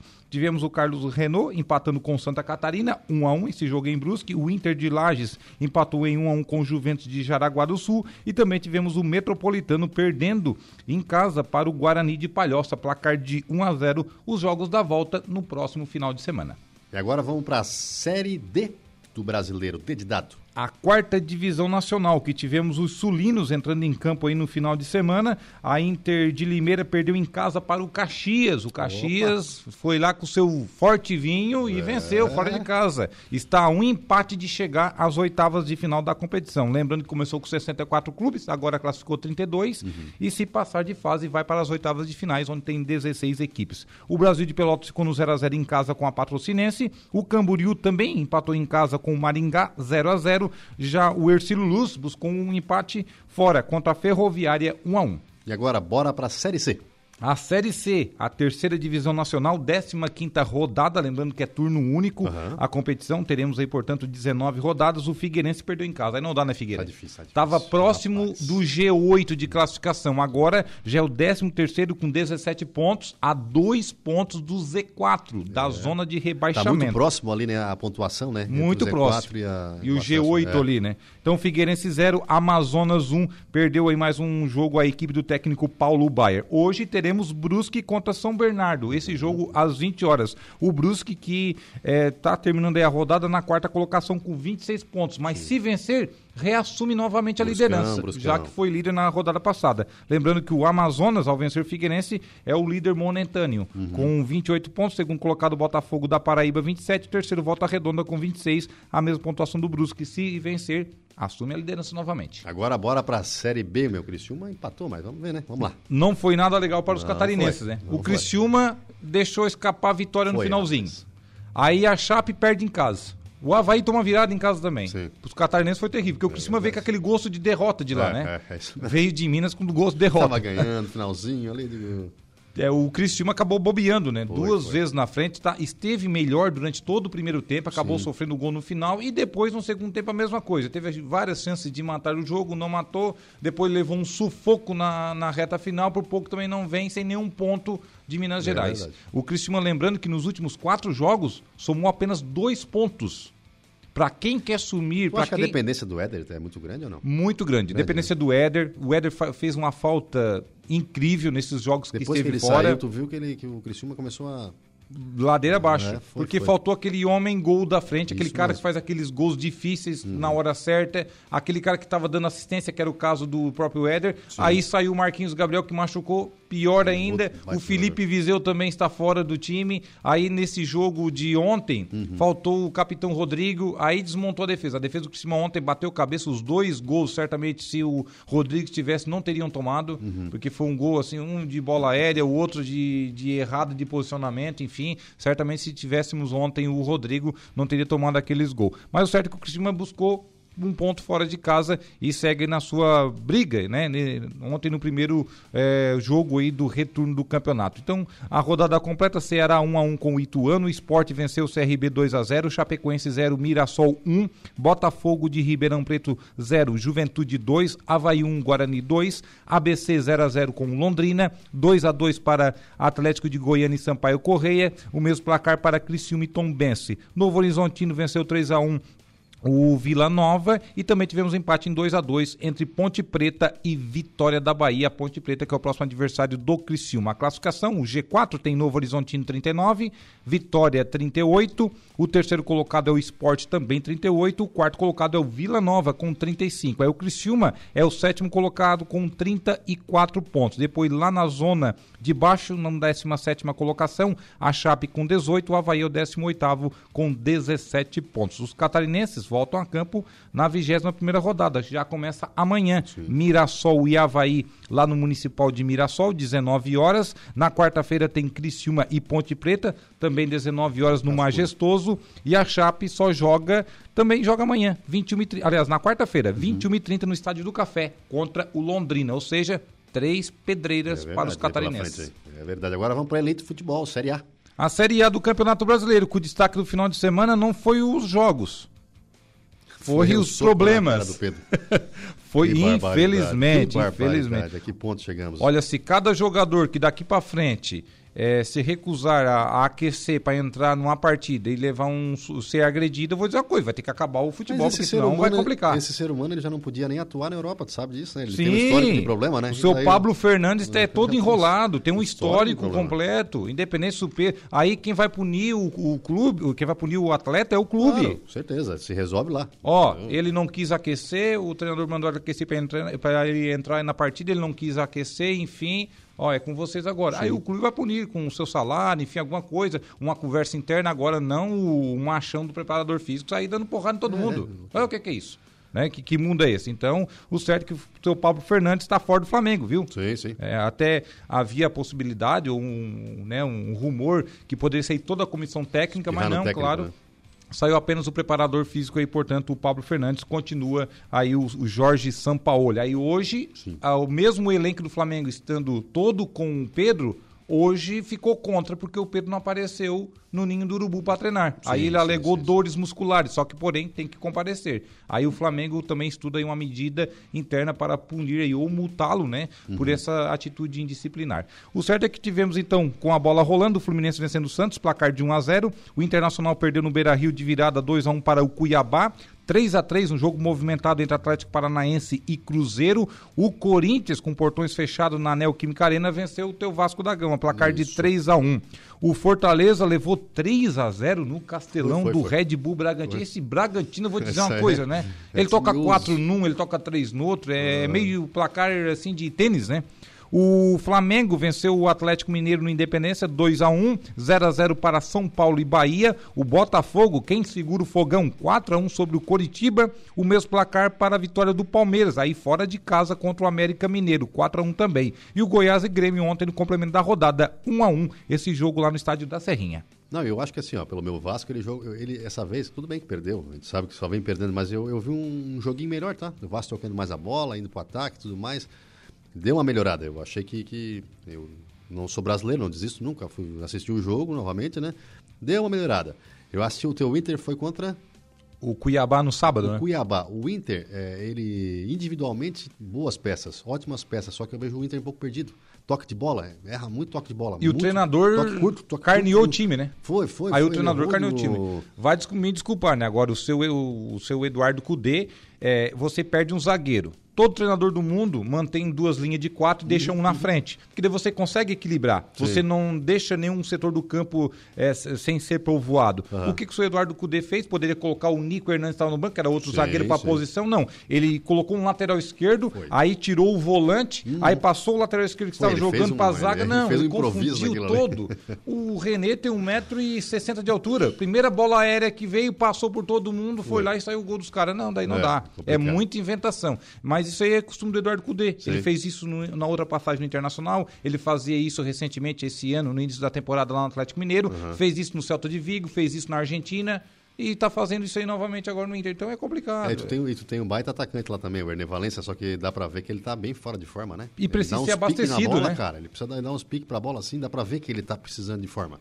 Forma física ali. Ele é um bom jogador. Precisa de ritmo bem. de jogo, né? É, ele precisa ali, mas, é, mas aí tem muito campeonato pela frente, são boas peças também do Internacional. A classificação, Vai lá. Botafogo 43 pontos, tem 12 a mais do que o Flamengo, que agora é o vice-líder do campeonato com Nadando de 31. braçada, como Nadando outro. de braçadas, né? E ontem não é, sofreu um gol, não, Não se abala, apavorou, é não se abala. Parece que é aí que ele cresce, né? É verdade. É igual, Ah, é igual massa de pão, né? É Quanto mais bate, mais cresce. É o fermento. é um fermento. O Palmeiras também tem 31 pontos na terceira colocação em critérios. O quarto colocado é o Grêmio, que era, até então era o vice-líder, com 30 pontos.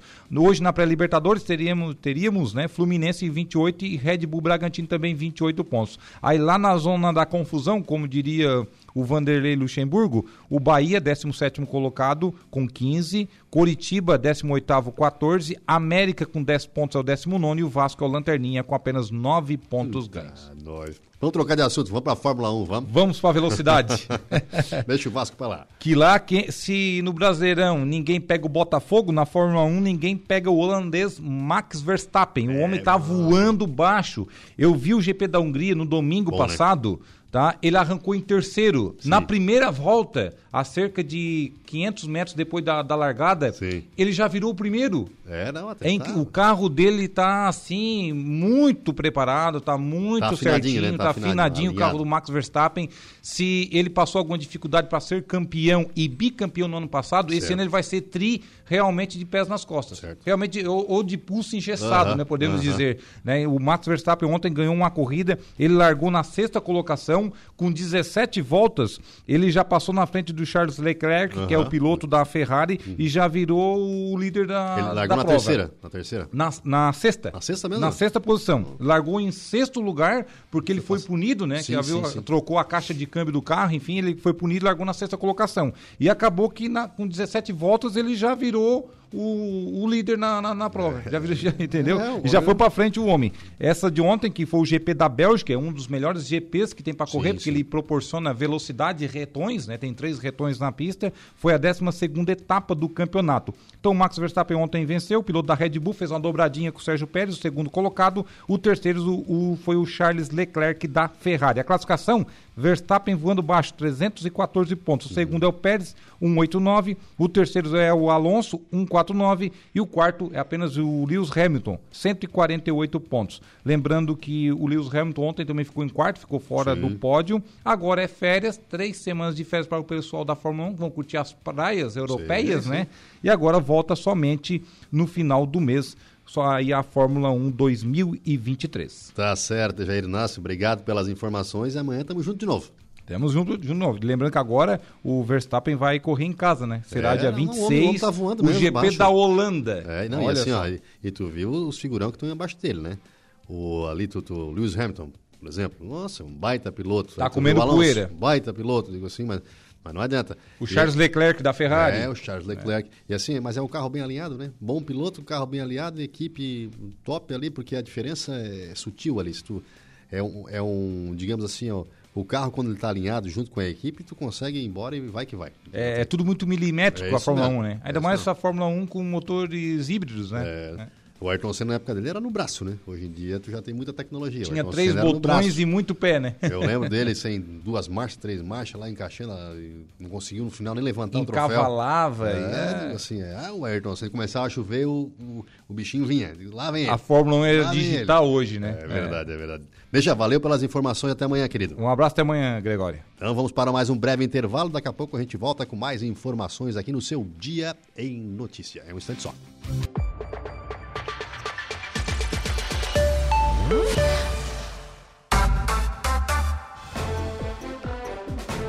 Estamos de volta com o nosso Dia em Notícia, agora 18 horas e 11 minutos. E a Polícia Civil de Santa Catarina realizou no final da semana passada na Cadepol, Academia da Polícia, né, em Florianópolis, a solenidade em comemoração aos 211 anos de instituição, com o um anúncio de novidades para o futuro da corporação. Além de um planejamento estratégico para os próximos 12 anos, também foi anunciado o Sistema Único de Denúncias e o Inquérito Policial Digital. Na linha conosco, o delegado-geral da Polícia Civil de Santa Catarina, doutor Ulisses Gabriel. Doutor, boa noite, seja bem-vindo. Boa noite, Gregório. Boa noite aos ouvintes da Rádio Araranguá. Delegado, primeiramente, obrigado por aceitar o nosso convite. Eu gostaria que o senhor começasse a falar um pouco sobre esse planejamento para os próximos 12 anos. O que, que contempla esse planejamento? Bom, a Polícia Civil de Santa Catarina está comemorando 211 anos uhum. é, agora, neste ano de 2023, e é uma instituição bicentenária que construiu seu primeiro planejamento estratégico em 2019. Uhum. Então, aí com é, quase é, 210 anos. E aí, é, quando o governador Jorginho ele assumiu a condição de chefe do nosso estado, ele pediu que nós construíssemos um planejamento para os próximos anos, para que a Polícia Civil, que é um órgão de Estado, pudesse é, se desenvolver, crescer e qualificar o atendimento e ser linha dura contra a criminalidade. Uhum. Esse foi um pedido do governador. Então, nós é, construímos um planejamento estratégico apresentado para ele, é, que tem aí quatro bases uma base que é a governança e a relação da Polícia Civil com o cidadão e com o Estado. Uhum. Um tópico que diz respeito aos processos administrativos para tornar mais eficiente a Polícia Civil de Santa Catarina. O terceiro tópico diz respeito à qualificação do servidor, certo. à inspiração do servidor e à constante é, entrada de reforços de efetivo. E, por fim, o quarto tópico diz respeito ao orçamento e recursos necessários para que a Polícia Civil melhore a qualidade no atendimento e possa prender mais criminosos. Então, nós construímos esse planejamento uhum. nestas quatro bases e, desde o início do ano, a gestão aplicada é, aqui na Polícia Civil em, é, em conjunto com o governador Jorginho, uhum. tem resultado aí numa qualificação é, do efetivo de forma constante. A gente tem procurado qualificar o servidor inspirá-los a, a, trabalhar com vontade, porque o governador tem sido um parceiro, tem estado presente na Polícia Civil de Santa Catarina, uhum. é, e também o aumento do efetivo tem sido algo que está sendo construído por nós. Agora, um primeiro concurso para é, delegados e psicólogos e no ano que vem um outro concurso para agentes escrivães. Então, a gente tem trabalhado na qualificação do efetivo, a academia tem feito vários cursos e nós aumentamos a produtividade com relação ao que vinha acontecendo em períodos anteriores. Até porque nós entendemos que qualificar o nosso efetivo, deixá-lo cada vez melhor é importante não só para ele, mas também para a comunidade.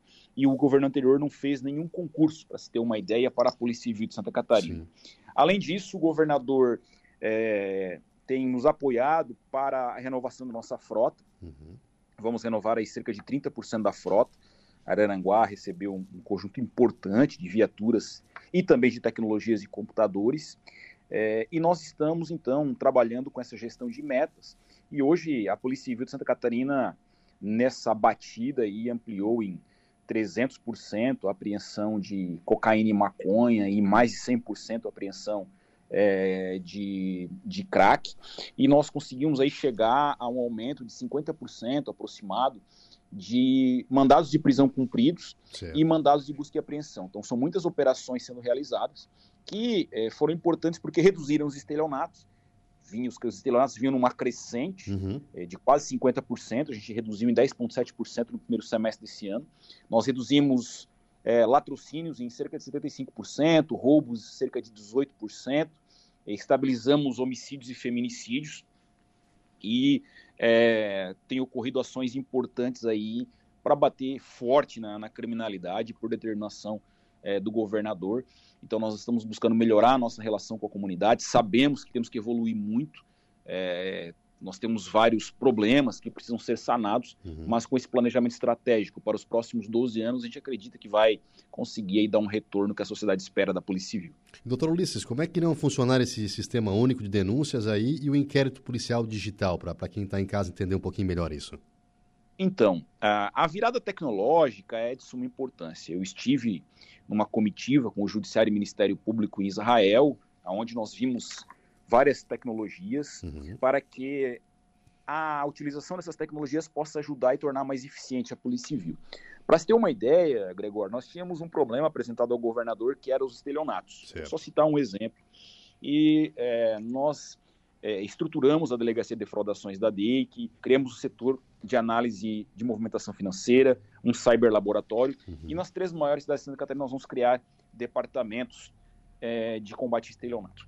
E é, várias tecnologias estão sendo inseridas na Polícia Civil para que a gente consiga dar um retorno para a população. Então a virada tecnológica é importante. E softwares estão uhum. sendo feitos aqui, provas, conceito, é, estamos adquirindo computadores mais qualificados para combater uhum é, esse, esse tipo de crime aí e melhorar nossa tecnologia. E uma das situações foi que nós identificamos que recebemos denúncias por vários canais. E esses canais, eles ficavam separados. Uhum. Então, nós não tínhamos uma base de dados que indicava é, em um único lugar todas essas denúncias. E nós também tínhamos que ter uma pessoa para atender a ligação telefônica aqui, então uma pessoa ficava esperando a ligação telefônica enquanto poderia estar trabalhando na rua. Então, nós criamos uma sistemática que é um sistema único de denúncias. É, é, é, é vou citar como exemplo, para uhum. ficar bem claro, um esgoto. O certo. esgoto ele recebe vários encanamentos e, e vai para um tratamento só. Uhum. É, e aqui, todas as denúncias que chegam por telefone, WhatsApp e site, agora elas estão indo para um único local, onde a gente trata essa informação e com mais rapidez é, encaminha para as delegacias de área. E as ligações telefônicas elas são gravadas e convertidas automaticamente em é, texto, para facilitar a vida do policial civil, sem que tenha alguma pessoa que tenha que atender o telefone é, e escrever o que a pessoa fala, porque às vezes ela pode esquecer de escrever algo. Certo. Então, isso é, é, uma situação que a gente é, fez com que esse sistema único é, fosse para um único canal todas as informações. Então, a pessoa pode continuar pelo WhatsApp, pelo 181, pelo site, que vai para um único canal é, essas, essas denúncias aí. Então nós criamos esse sistema único de denúncia uhum. e estamos é, para lançar aí o nosso inquérito digital, que vai estar vinculado diretamente ao Poder Judiciário, então vai ser tudo digitalizado, é, os depoimentos serão tomados em audiovisual, Ótimo. não vai ter mais papel, então é uma facilidade que a gente vai ter para mandar para o Poder Judiciário o inquérito policial. É, a gente tem trabalhado nisso, Gregório, com o intuito de melhorar o atendimento do cidadão, é, poder investir mais em tecnologia é, para que o policial fique mais disponível para investigar e combater o crime.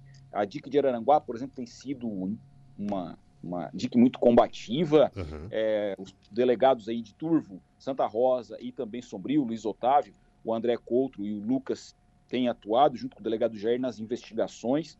É, e isso tem dado um, um, uma resposta importante para a sociedade, mas a gente sempre quer mais, né, Gregório? Sempre quer evoluir.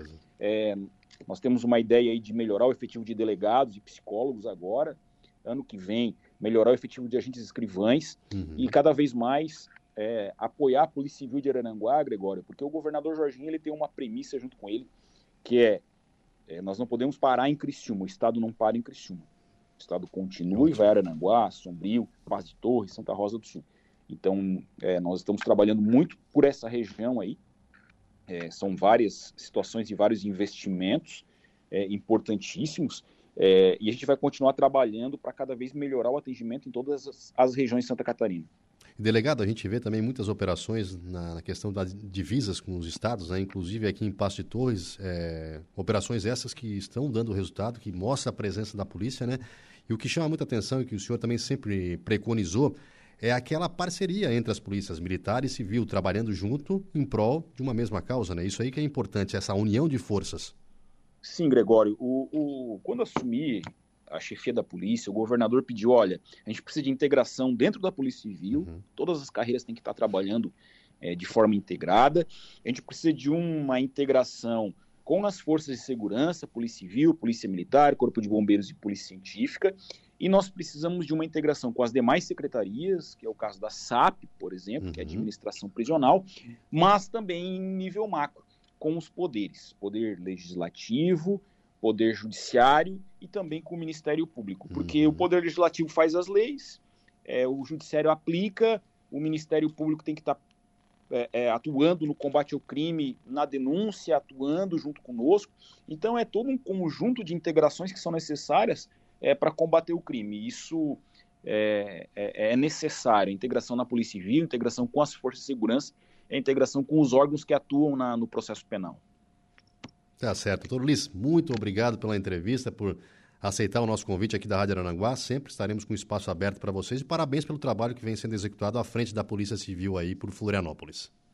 Valeu, Gregório. Um grande abraço a todos os ouvintes da Rádio Aranguá. Estamos sempre à disposição. Forte abraço. Esse então, o doutor Ulisses Gabriel nosso conterrâneo aqui da nossa região sul, fazendo um belo trabalho aí, então, lá em Florianópolis, por toda Santa Catarina, né? Polícia Civil aí que vem melhorando, melhorando muito aí com as operações, também a questão da, da qualidade tecnológica que ele também colocou, e também de mão de obra que aos pouquinhos vai, vai, vai melhorando também no estado de Santa Catarina. O governador vem investindo forte na segurança, então isso é muito importante, a gente vê operações aí constantemente, a Polícia Civil que realmente merece, são batalhadores, assim como a Polícia Militar, a gente sempre gosta de exaltar aqui a capacidade dos nossos profissionais de segurança e também a, a importância né, da Polícia Militar, da Polícia Civil, do Corpo de Bombeiros. Então esse é o nosso delegado, doutor Ulisses Gabriel, delegado-geral da Polícia Civil de Santa Catarina.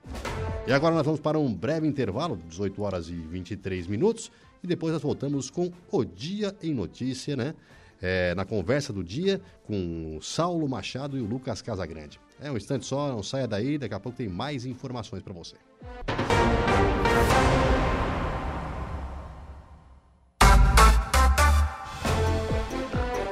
Estamos de volta com o nosso Dia em Notícia, agora 18 horas e 31 minutos. Chegou a hora da conversa do dia com Saulo Machado e Lucas Casagrande. A conversa do dia. No estúdio aqui comigo, Lucas Casagrande, seja bem-vindo. Muito boa, boa noite, né? Boa, boa noite, boa noite né? Já, já, não, não, boa já, noite. Já, não, não. Ficou escuro é boa noite. Foi, né? Passou do almoço é boa tarde. Eu nem olhei pra fora, dona Terezinha, tem... que sabe que. boa noite, boa noite, Gregório, boa noite, Saulo, boa noite a todos os ouvintes. Boa noite, Saulo, seja bem-vindo. Boa tarde, eu não jantei ainda. ah, é? Não, isso aí só vale pra depois do almoço, cara. A gente já convencionou isso aí. Não é depois que escurece, é depois da janta. Depois ah, não, mas janta, aí tu vai dar boa noite. Que horas, cara? Tá jantando. Se o cara tá... não janta, é boa tarde o resto do dia. Tá aí jantando cedo, então, né? É, essa, essa, do almoço aí teve um, teve um comunicador famoso aí da região que falou isso. É. Pra mim ainda é bom dia porque eu não almocei ainda. Tá Deu simpático. Deu simpático.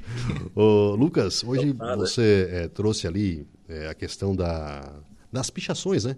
Nos vasos sim, ali na, sim, sim, no nosso calçadão. Infelizmente, acontecendo isso novamente ah, aí. Mas, eu digo, cara, eu vou dizer um negócio para vocês. Eu não consigo acreditar que desta vez a Tem gente câmera, não né? vai descobrir quem foi que fez. Tem que ter câmera ali no calçadão, né? Tem bastante ali. Tem que ter. Tanto aquelas que a prefeitura mantém, quanto as privadas, né? Da, das lojas, Sim. enfim, claro, tem um trabalho agora de ir atrás dessas câmeras, de ver essas imagens e tal, para identificar quando que isso foi feito, mas tem que ter, né? E, e quem viu tem que ajudar a denunciar, né? O cidadão precisa começar a ter esse, essa, essa, esse sentimento de pertencimento, né? De que uhum. aquilo pertence a ele. Ah, é, é de todo, é, é, da cidade. Não, é dele também. Sim. É dele também. Então ele tem que cuidar, tem que ajudar a cuidar também, né? Uhum. Tem que ajudar a cuidar também. Então, não dá, né, cara? O calço não foi nem inaugurado ainda. Não, não, é, é nem inaugurado, já, já, os vasos já estão pichados, não dá, né? Essa aula de se dignar, né? Realmente o pessoal faz um trabalho ali, daí hoje o retrabalho para pagar as pichações desse, desse grupo, esses, digamos, cabeça de eu, bagre, posso chamar assim? Eu acho que não vai adiantar nada, é daí para pior. É daí para pior. Esses vasos vão ser quebrados, vai ser uma série de coisas. Eu tenho. Uh, como é que eu vou te falar? Eu, eu desacreditei no país. Uhum. Eu desacreditei, inclusive, na educação desse país. Não da educação da escola, mas da educação de pai e de mãe. Você, praticamente no Brasil hoje, está destituído o pátrio poder. Não se tem mais a família como era. Perdemos o prumo, perdemos o rumo. em nome da modernidade. Isso que está acontecendo aí é o moderno. Eu faço o que quero, como quero e quando quero. Eu não respeito nada nem ninguém. Ponto. Ponto. É isso. Quebraram de novo lá o, o deck de contemplação, uhum. lá no Morro dos Conventos. Quebrar. O, cara, o que, que leva uma pessoa a quebrar aquilo? Que serve para todo mundo. Né? O equipamento legal, bonito que foi colocado lá. Agora à tarde eu estive na Praça Ercílio Lúcio, acompanhando ali. Até mandar um abraço para o Bertoncini, né, que estava, estava lá também. E aí acabamos conversando bastante um tempo ali e observando a obra, e enfim. Eu tenho pena. Eu tenho pena do prefeito César e do Tano, que tem uma visão espetacular, que querem dar a essa cidade um ar de uma cidade né, moderna. Mas olha, a mentalidade não é essa. Infelizmente, claro que não é todo mundo, eu não vou jogar todo mundo na vala comum, mas uma boa parcela da população não está nem aí para isso, tá? Por calçadão, já ouvi dizer, oh, coisa feia, aquele negócio tão alto, para que aquilo? Não, bom era como estava. É bom era como estava, né? Por exemplo, eu vi agora lá, banheiro. Aquele banheiro enorme foi pro chão. Fizeram outro, bem moderno, bem bonito. Eu não sei se não vão fazer o mesmo nesse banheiro que faziam no outro. Várias vezes a Irene, né, que fazia a limpeza na época lá, teve que limpar fezes da parede do banheiro público. Então, esse tipo de situação do calçadão não me surpreende e não vai me surpreender nunca. É o modelo que nós temos hoje de família no Brasil.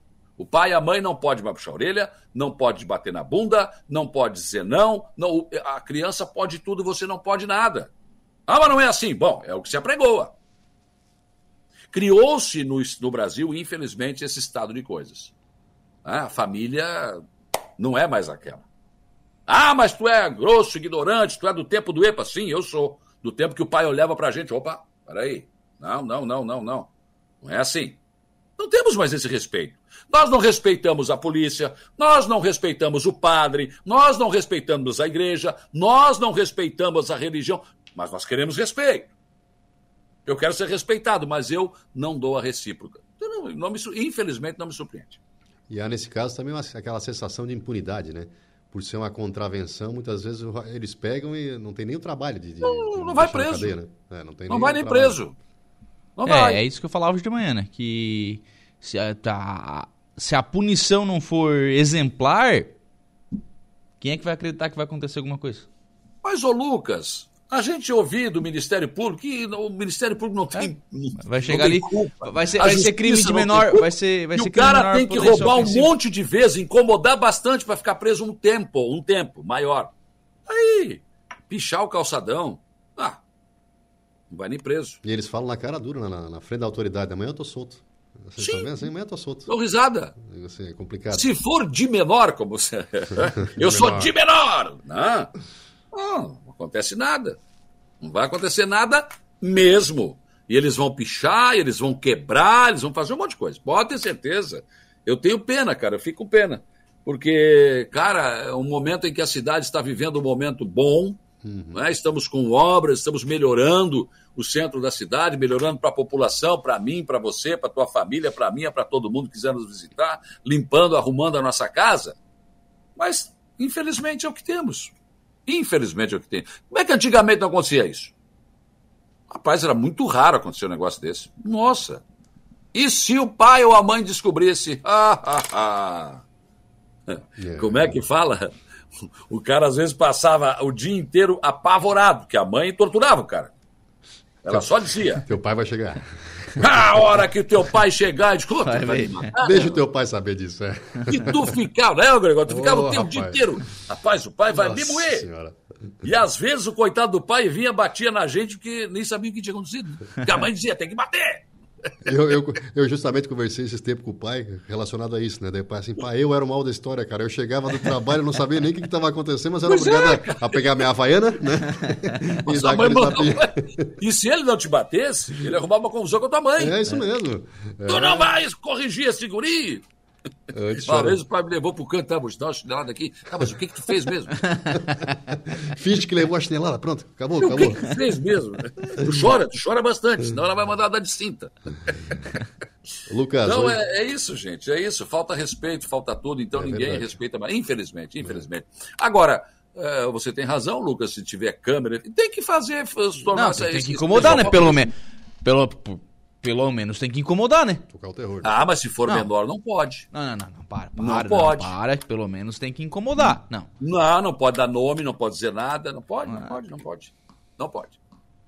E é isso. É. E é isso que temos. Vamos Que pichar, é, vamos que é a mesma situação. Hoje eu voltei a receber algumas reclamações com relação a animais de rua. E é a mesma situação. Se o cidadão não ajudar a cuidar e a prevenir o abandono de animais, cara, pode esquecer, não vai resolver. Não vai resolver. É, mu- muitas vezes o cidadão também pode ter receio, né? Aquela insegurança e tudo mais, digo, mas realmente. É, mas aí assim, ó, o outro tá do- fazendo errado, tu tá com medo do quê? Não, mas tem alguns que tem, né? Receio. Tu, tu é corajoso, mas tem uns que não são, né? Entendeu? Mas realmente. Ah, não é nada, denunciar. não é nada, nunca denunciou ninguém. É, brabo, brabo. Nunca vi, tá? É. Tá fazendo caída Porto Alegre, já viu e não denunciou? Não, É. nunca vi, nunca vi. Nunca vi. Se tivesse visto, denunciaria. É. Tá certo, tá certo. Hoje entrevistou a deputada Giovana de Sá, BR-285. Ela tá esperançosa que vai. Tá. Esperança Eu- é a última- eu- eu- é a última que morre, né? começou a rir, rapaz. Olha o boi, olha o boi. É a última que morre, né, cara? Começou a Ó, rir na hora da a- entrevista, A, a foi. ordem de serviço é 2014, se não me falha a É. memória. Lula era presidente, deu tempo de. en- Oi? Saiu Lula, entrar a Dilma, sair a Dilma, entrar o Michel Temer, sair o Temer, entrar o Bolsonaro, Lula foi preso, foi solto, eles não terminaram a obra ainda, cara. É verdade. que cronologia. Foi preso, foi solto, é presidente de novo e não terminaram a obra ainda, cara. É, mas o Lula É não isso, a pena total. São só fatos. São só fatos. E agora vem uma, É, uma vistoria pra cá. Pra... Não há... Ah, vai fazer o quê? É realidade, é realidade. E vem uma vistoria pra cá agora. Vem, vai, Vai ser, vai, ser, vai ser dia 14. A, a deputada não falou ainda, não disse a data, porque é, falta a assinatura do, do não sei quem Não lá, que tem que assinar, mas vai ser. avisando. Hã? Não faz vistoria. Eu já avisei, eu já sei do que vai dar isso. Mas é pra ser agora no dia, É. no Não, dia fa- 14. tá faltando agora a vírgula do contrato com o ponto de exclamação que não fechou com a interrogação. Mais 20 milhões. Pode escrever. E faltam, segundo a deputada, menos de um quilômetro de pavimentação. Tem alguma questão, algum- alguns trabalhos ainda nas encostas, né? Pra ver se, enfim, o trecho catarinense, É, né? isso pra, mesmo Pra ficar falo. bem claro, o trecho catarinense. O do Rio Grande do Sul vai longe ainda. É, falta bastante do Rio Grande do Sul, né? Nem Sim, até porque começou depois também, né? iniciou. Mas né? é, pra que a pressa? Pô, do Rio Grande do Sul nem tá pronto ainda. Pois é, vamos descer como vai até o topo, depois não desce, né? Daí, além Deixa o Lula tá fazer problema. quatro anos, depois, né? Sei lá, deixa aí. Dá pra vir mais umas campanhas pro povo prometer ainda? É, e o 285? povo prometendo, agora vai sair a 285. Vamos lá. Dois- Liga a vacaria, bom Jesus, a Argentina. O dia sai, o dia sai. E o Saulo hoje esteve lá na, na Unesc também, abrindo aí os trabalhos da volta das aulas aí, novidades, cursos. É, a volta às aulas da Unesc, né? Legal, interessante.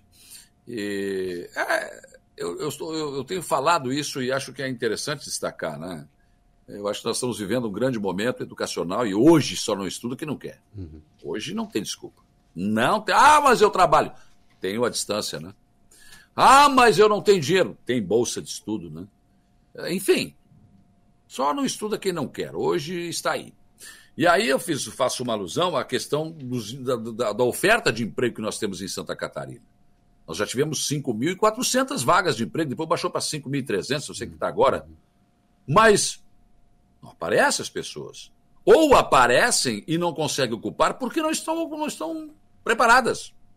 O cara, quando chega lá no, no, no- no balcão do, do emprego, né? O que, que você sabe fazer? Eu sei fazer tudo. Não, não sabe fazer nada. Não, mas é só me ensinar. Não, mas não é assim. As coisas não são assim. né? E daqui para frente, hoje já é assim, o mercado está cada vez mais exigente. Muito mais exigente. Então você precisa estar preparado. E a Unesc tem aí cursos extraordinários de, de profissões que estão em falta no mercado. A Unesc eh, ela, ela se reinventa por isso. Né? Ela, acho que a, a universidade que não faz isso não, não sobrevive. Houve um tempo, era um negócio que só se formavam advogados. Advogado, advogado, advogado. Mas onde é que essa gente vai trabalhar? Não é possível. Né? Não, a Unesco tem essa percepção. A Isabel falou isso hoje, não. A nossa reitora, é, ela tem essa percepção. Então, alguns cursos que entraram agora ou vão começar é devido a, a pedido, porque o mercado está precisando. E esses, às vezes, são cursos novos. Né? Então, aí até você conseguir é, matrículas, enfim, leva um tempo. Mas a Unesco tem feito isso e acho que isso é muito bom. Não adianta ficar formando uh, profissionais para uma área que já está saturada no mercado, ele não vai, ele vai ter que disputar, quer dizer, aí ele já tem, vai concorrer com um cara que é mais experiente, não vai dar. Então, a Unesco tem isso. Né? Falamos até da podólogo, né? Que é um, né, uma coisa que todo mundo um dia vai precisar. Eu, eu achei que nunca ia precisar, mas precisei do serviço. E a agenda da Vanessa está sempre cheia. Sempre cheia. É? Então, quer dizer, são, são, são cursos mais curtos também, que, que, que a Unesc também oferece, e que dá, dá ali um, olha, uma, uma, uma grade espetacular, né? que pessoa, qualquer pessoa pode estudar hoje. Por falar em início do ano letivo, amanhã o governador sanciona a universidade gratuita, né? Isso. Amanhã às 14 horas lá no, lá no, no centro de convenções, lá, na, lá em Florianópolis. No Teatro Pedro Ivo. No Teatro Pedro Ivo, né? Lá no centro administrativo, Isso. perdão. Lá em Florianópolis, o governador assina o universidade gratuita, né? o que foi aprovado pela Assembleia, né? Isso mesmo. Sim, Aceitando já estavam nessa expectativa na Unesc também. Né? Então, quer dizer, quem já está matriculado já leva alguma vantagem. Né? Então, daqui a pouco pode sair bolsa também. Tem mais isso, mais esse adendo né, do, do, desse projeto do governador Jorginho Melo, que realmente, né, em termos de educação e de saúde, ele arrancou bem, Foi. muito bem. Só tem que repassar o PIX para os prefeitos. Né? É, esse é o nome Universidade Gratuita, que no começo pegou muita gente surpresa, né? Porque o pessoal achava que era para todo mundo. É que ele prometeu para todo é, mundo, né? Aí ele não, começou pera, a reduzir. Vamos, não, vamos falar, vamos, vamos falar bem claro que na campanha ele disse é para todo mundo. Ah, mas... Depois ele viu o tamanho da conta e disse não, não dá para todo mundo. Não, ele já tinha visto o tamanho ah, da conta. Tem como, né? Tá. Ele não viu depois, ele já tinha visto. Ah, vamos lá. Aquilo era marketing de campanha, é, então, não pode levar também a ponta de ferro. Então, Aí tá sendo apro foi aprovado um outro projeto, que não é o que ele mandou para a Assembleia, mas que é o que é mais viável de ser feito. Não, e, certo, ele disse assim: olha, vou explicar, quando ainda não explica, não, diz que é para todo mundo. é aí que é isso aí. Depois, e, e depois na... nós vamos dizer, não, não, mas a Assembleia modificou, daí não deu. E, vou tal, dizer, viu, eu acho que ele não falou que era para todo mundo. Eu acho que ele falou universidade gratuita. Isso, não. universidade gratuita. Ué, é ele deixou. É. Vocês que interpretaram. tu, tu que é maldoso. Eu não, eu não. Tá de... Não, senhor. Não, não, e, hoje, e hoje eu também estava conversando aqui com a, a Mariluce Bilk sobre a volta às aulas aqui e os investimentos que estão sendo feitos na educação municipal e realmente está virando referência, né? Agora eles querem botar, implantar a escola em tempo integral aí, em algumas unidades. E realmente Há um ecossistema todo bem preparado aqui nessa região, porque existe desde a base até os cursos profissionalizantes e universidades aí, como o Saulo mesmo bem falou. Ah, hoje tu não sai mais daqui, se, se não quiser, não sai mais daqui. Né? Sim, é uma referência, né? E se faltava muita mão de obra uma época, né? Aqui na, na região não, não, tinha mão de obra. Hoje eles fazem os cursos já preparados justamente para aquele setor da, da economia que está precisando, né? Hoje, hoje lá na, na, na Unesco eu fiz esse exercício, falei, ah, vamos voltar 10 anos atrás. Você já, já, vocês já perceberam quantas profissões deixaram de existir? Em 10 anos. Bastante. Mas, em consequência, o mundo não acabou. Porque várias outras surgiram também. Várias outras necessidades surgiram. E aí o que, que acontece? Hoje a Unesco tem um curso lá que faz é, é de programação. Quer dizer, eu vou na tua empresa, eu vejo a tua. Porque a empresa hoje que usa muito, muito papel já está ultrapassada. Você não tem mais que ter muito papel, tem que estar mais tecnológico a coisa. Então, eu invento um programa, eu invento alguma coisa, eu fico rico. Posso ficar milionário, dependendo do que eu inventar. Vai depender da minha sapiência, vai depender da minha pegada. Então, o mundo e a relação de trabalho ela muda todo dia. E dos últimos dez anos, o que, não, o que aconteceu de profissão, que, profissões que simplesmente deixaram de existir, é uma coisa absurda. E aí a gente sempre dizia: não, não é possível, isso aí vai dar desemprego, não pode. Não, não, não. As pessoas migram para outras coisas, enfim, surgem novas oportunidades e o mundo, o nosso futuro, não vai ter mais essa relação de trabalho. Chega às oito, bate o cartão, chegou às onze, bateu o cartão, saiu, voltou. Não, não, não vai ter mais isso. Acho que nem patrão vai ter mais, quer saber? Acho não. Já em vários locais não tem, né? Não, O mundo está caminhando para isso. É a modernidade. Agora, quem estiver preparado, ah, esse vai ter vantagem. Quem não tiver, vai ir para a fila do Cine lá e não vai conseguir nada. É, eu vejo hoje meus, meus primos mais jovens, aí, os mais novos, né? É, preparados para esse mercado, sabe? Eles trabalham, um trabalha para a Amazon, outro trabalha para o Google, e digo assim, eles trabalham de casa mesmo, fazem a remuneração deles, têm a responsabilidade deles, mas a gente vê cada vez mais essas, essas é. profissões mais futurísticas, né? E algumas realmente saindo do, do papel aí. E esse tipo de profissão, o, o mercado não só, não só acolhe, como, como pede. É verdade. Encarecidamente. Você vê que hoje, é, o Saulo falou sobre termos mais de 5 mil vagas de trabalho no, no estado uhum. disponíveis hoje pelo Cine. É, mas vai lá ver quais são as vagas. Sim, sim. São os, trabalha são os trabalhos braçais que você está uhum. encontrando dificuldade na mão de obra. É, é o pedreiro, é o servente, é o carpinteiro, é, é, é o trabalho braçal, o trabalho manual. O trabalho esse do, do computador, é, não digo tanto do escritório, né? Que talvez também os sistemas tenham, tenham mexido um pouco com esse, sistema, com, com esse, com esse mundo né? Do, do, escritório. Mas vai ver o trabalho esse de programação. Esse mercado está pedindo mão de obra. Verdade. Está pedindo. Tô dizendo, gente, forma gente aí que eu quero que. É, e as empresas não estão. Não é só o pedreiro, pedindo. não é só o braçal, não. Está faltando também da outra porque a pessoa não se preparou. Sim. Aí não consegue ocupar a vaga de trabalho. Aí o cara chega lá, não estudou, não se preparou, mas ele quer ser o gerente. Quando não quer ser o dono. Ah, daí, daí, fica difícil. E a gente vê também agora os municípios se preparando justamente para isso, né? Esses centros de inovação, que Aranaguá, num futuro próximo aí pode ter um também. Começou lá atrás o Sapiens Park. O pessoal acha, ah, são tudo maluco lá em Florianópolis. Não, para que isso aí? Um centro desse aqui de inovação e não sei o quê. Virou, virou ali o maior faturamento de, de Florianópolis ali, ultrapassou o turismo, a tecnologia. Criou-se, né?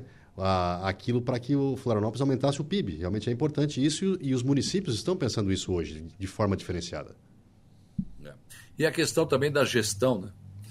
Você, é, você conseguir precificar o que o teu produto, o produto que tu vai vender, é, gerenciar isso. Esse é um curso que tem na Unesc também, quer dizer, você tem que estar preparado para isso. Não adianta. Aí você faz a melhor tapioca do mundo, né? Tu vai vender, tu não sabe colocar preço, daí tu não sabe precificar, não sabe ver quanto é que ele, qual é o custo dele. Você vende, vende, vende, vende, está sem pelado, não tem dinheiro. Não. Então, isso também tem que, tem que tem, a pessoa tem que estar preparada, até para empreender, né? Não só para ser empregado, para empreender mais ainda, muito mais ainda. Mas, o que é muito fácil e muito bom, e não precisa muita coisa, é você fazer o plano de assistência familiar da Santa Terezinha, meu querido. Entendeu?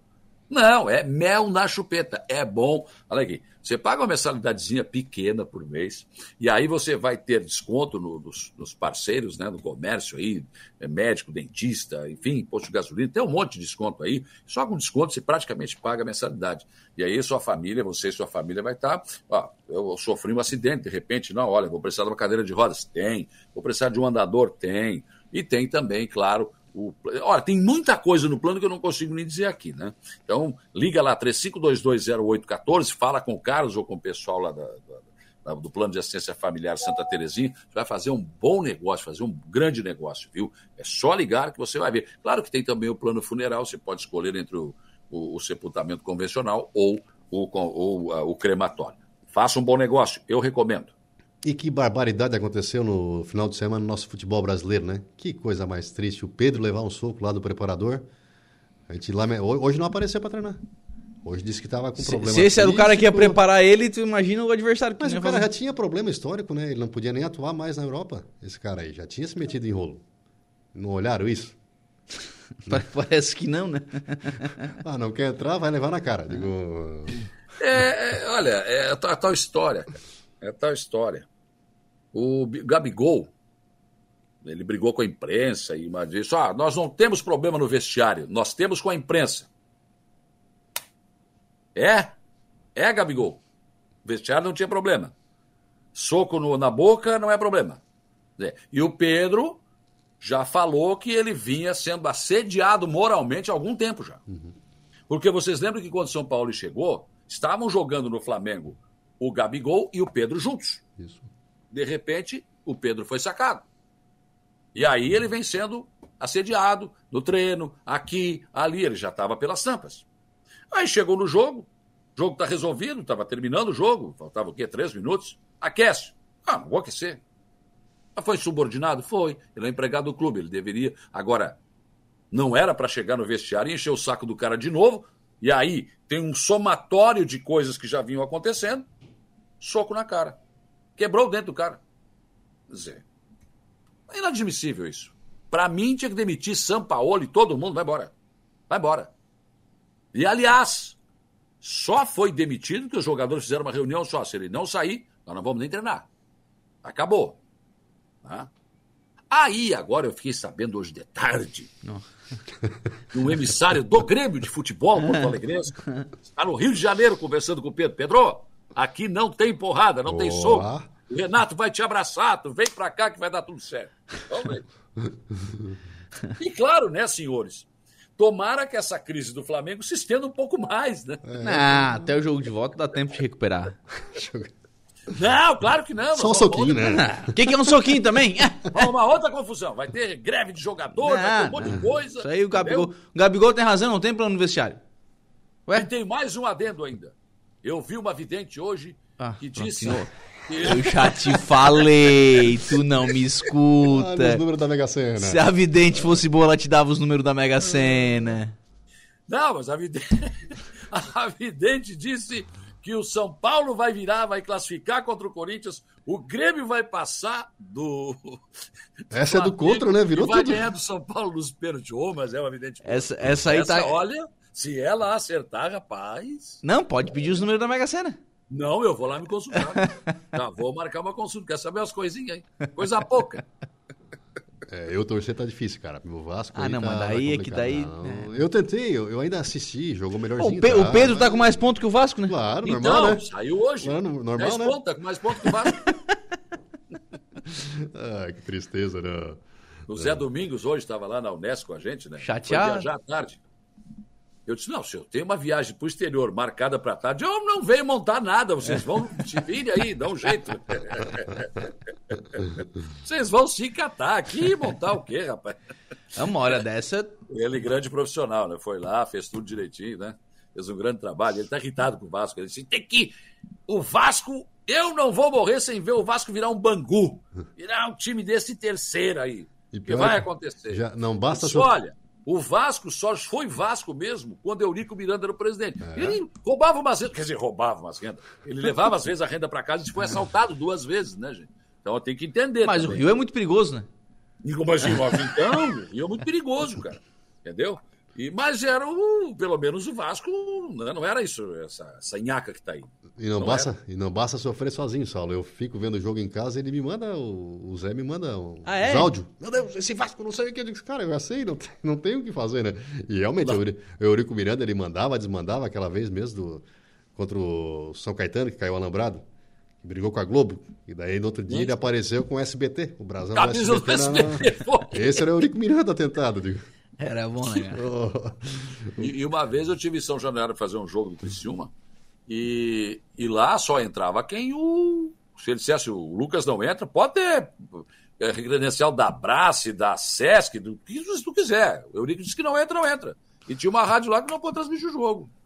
Não, vocês aqui estão proibidos. Não, não, não vão transmitir. Acabou. Falar nisso, o Atlético Paranaense vai cobrar das emissoras de rádio agora. Vai. né? É verdade. Vai.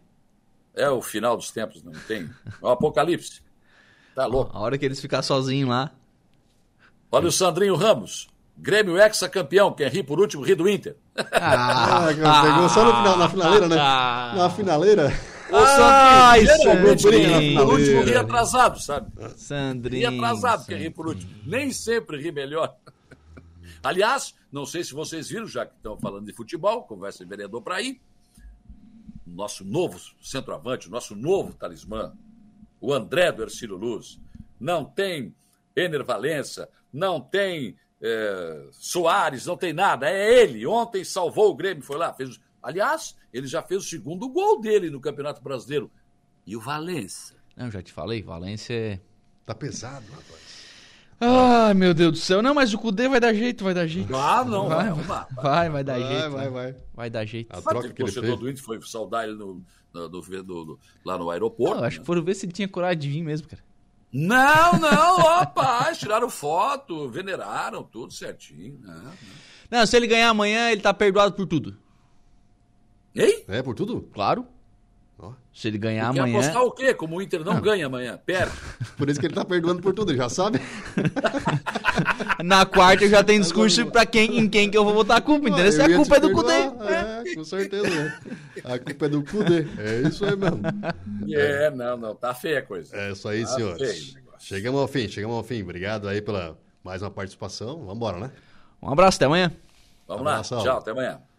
E o Dia em Notícia de hoje vai ficando por aqui. A você um forte abraço e até amanhã.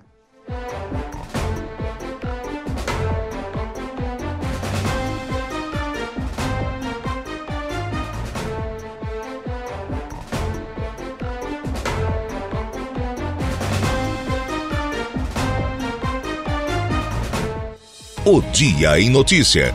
De segunda a sexta, às quatro da tarde.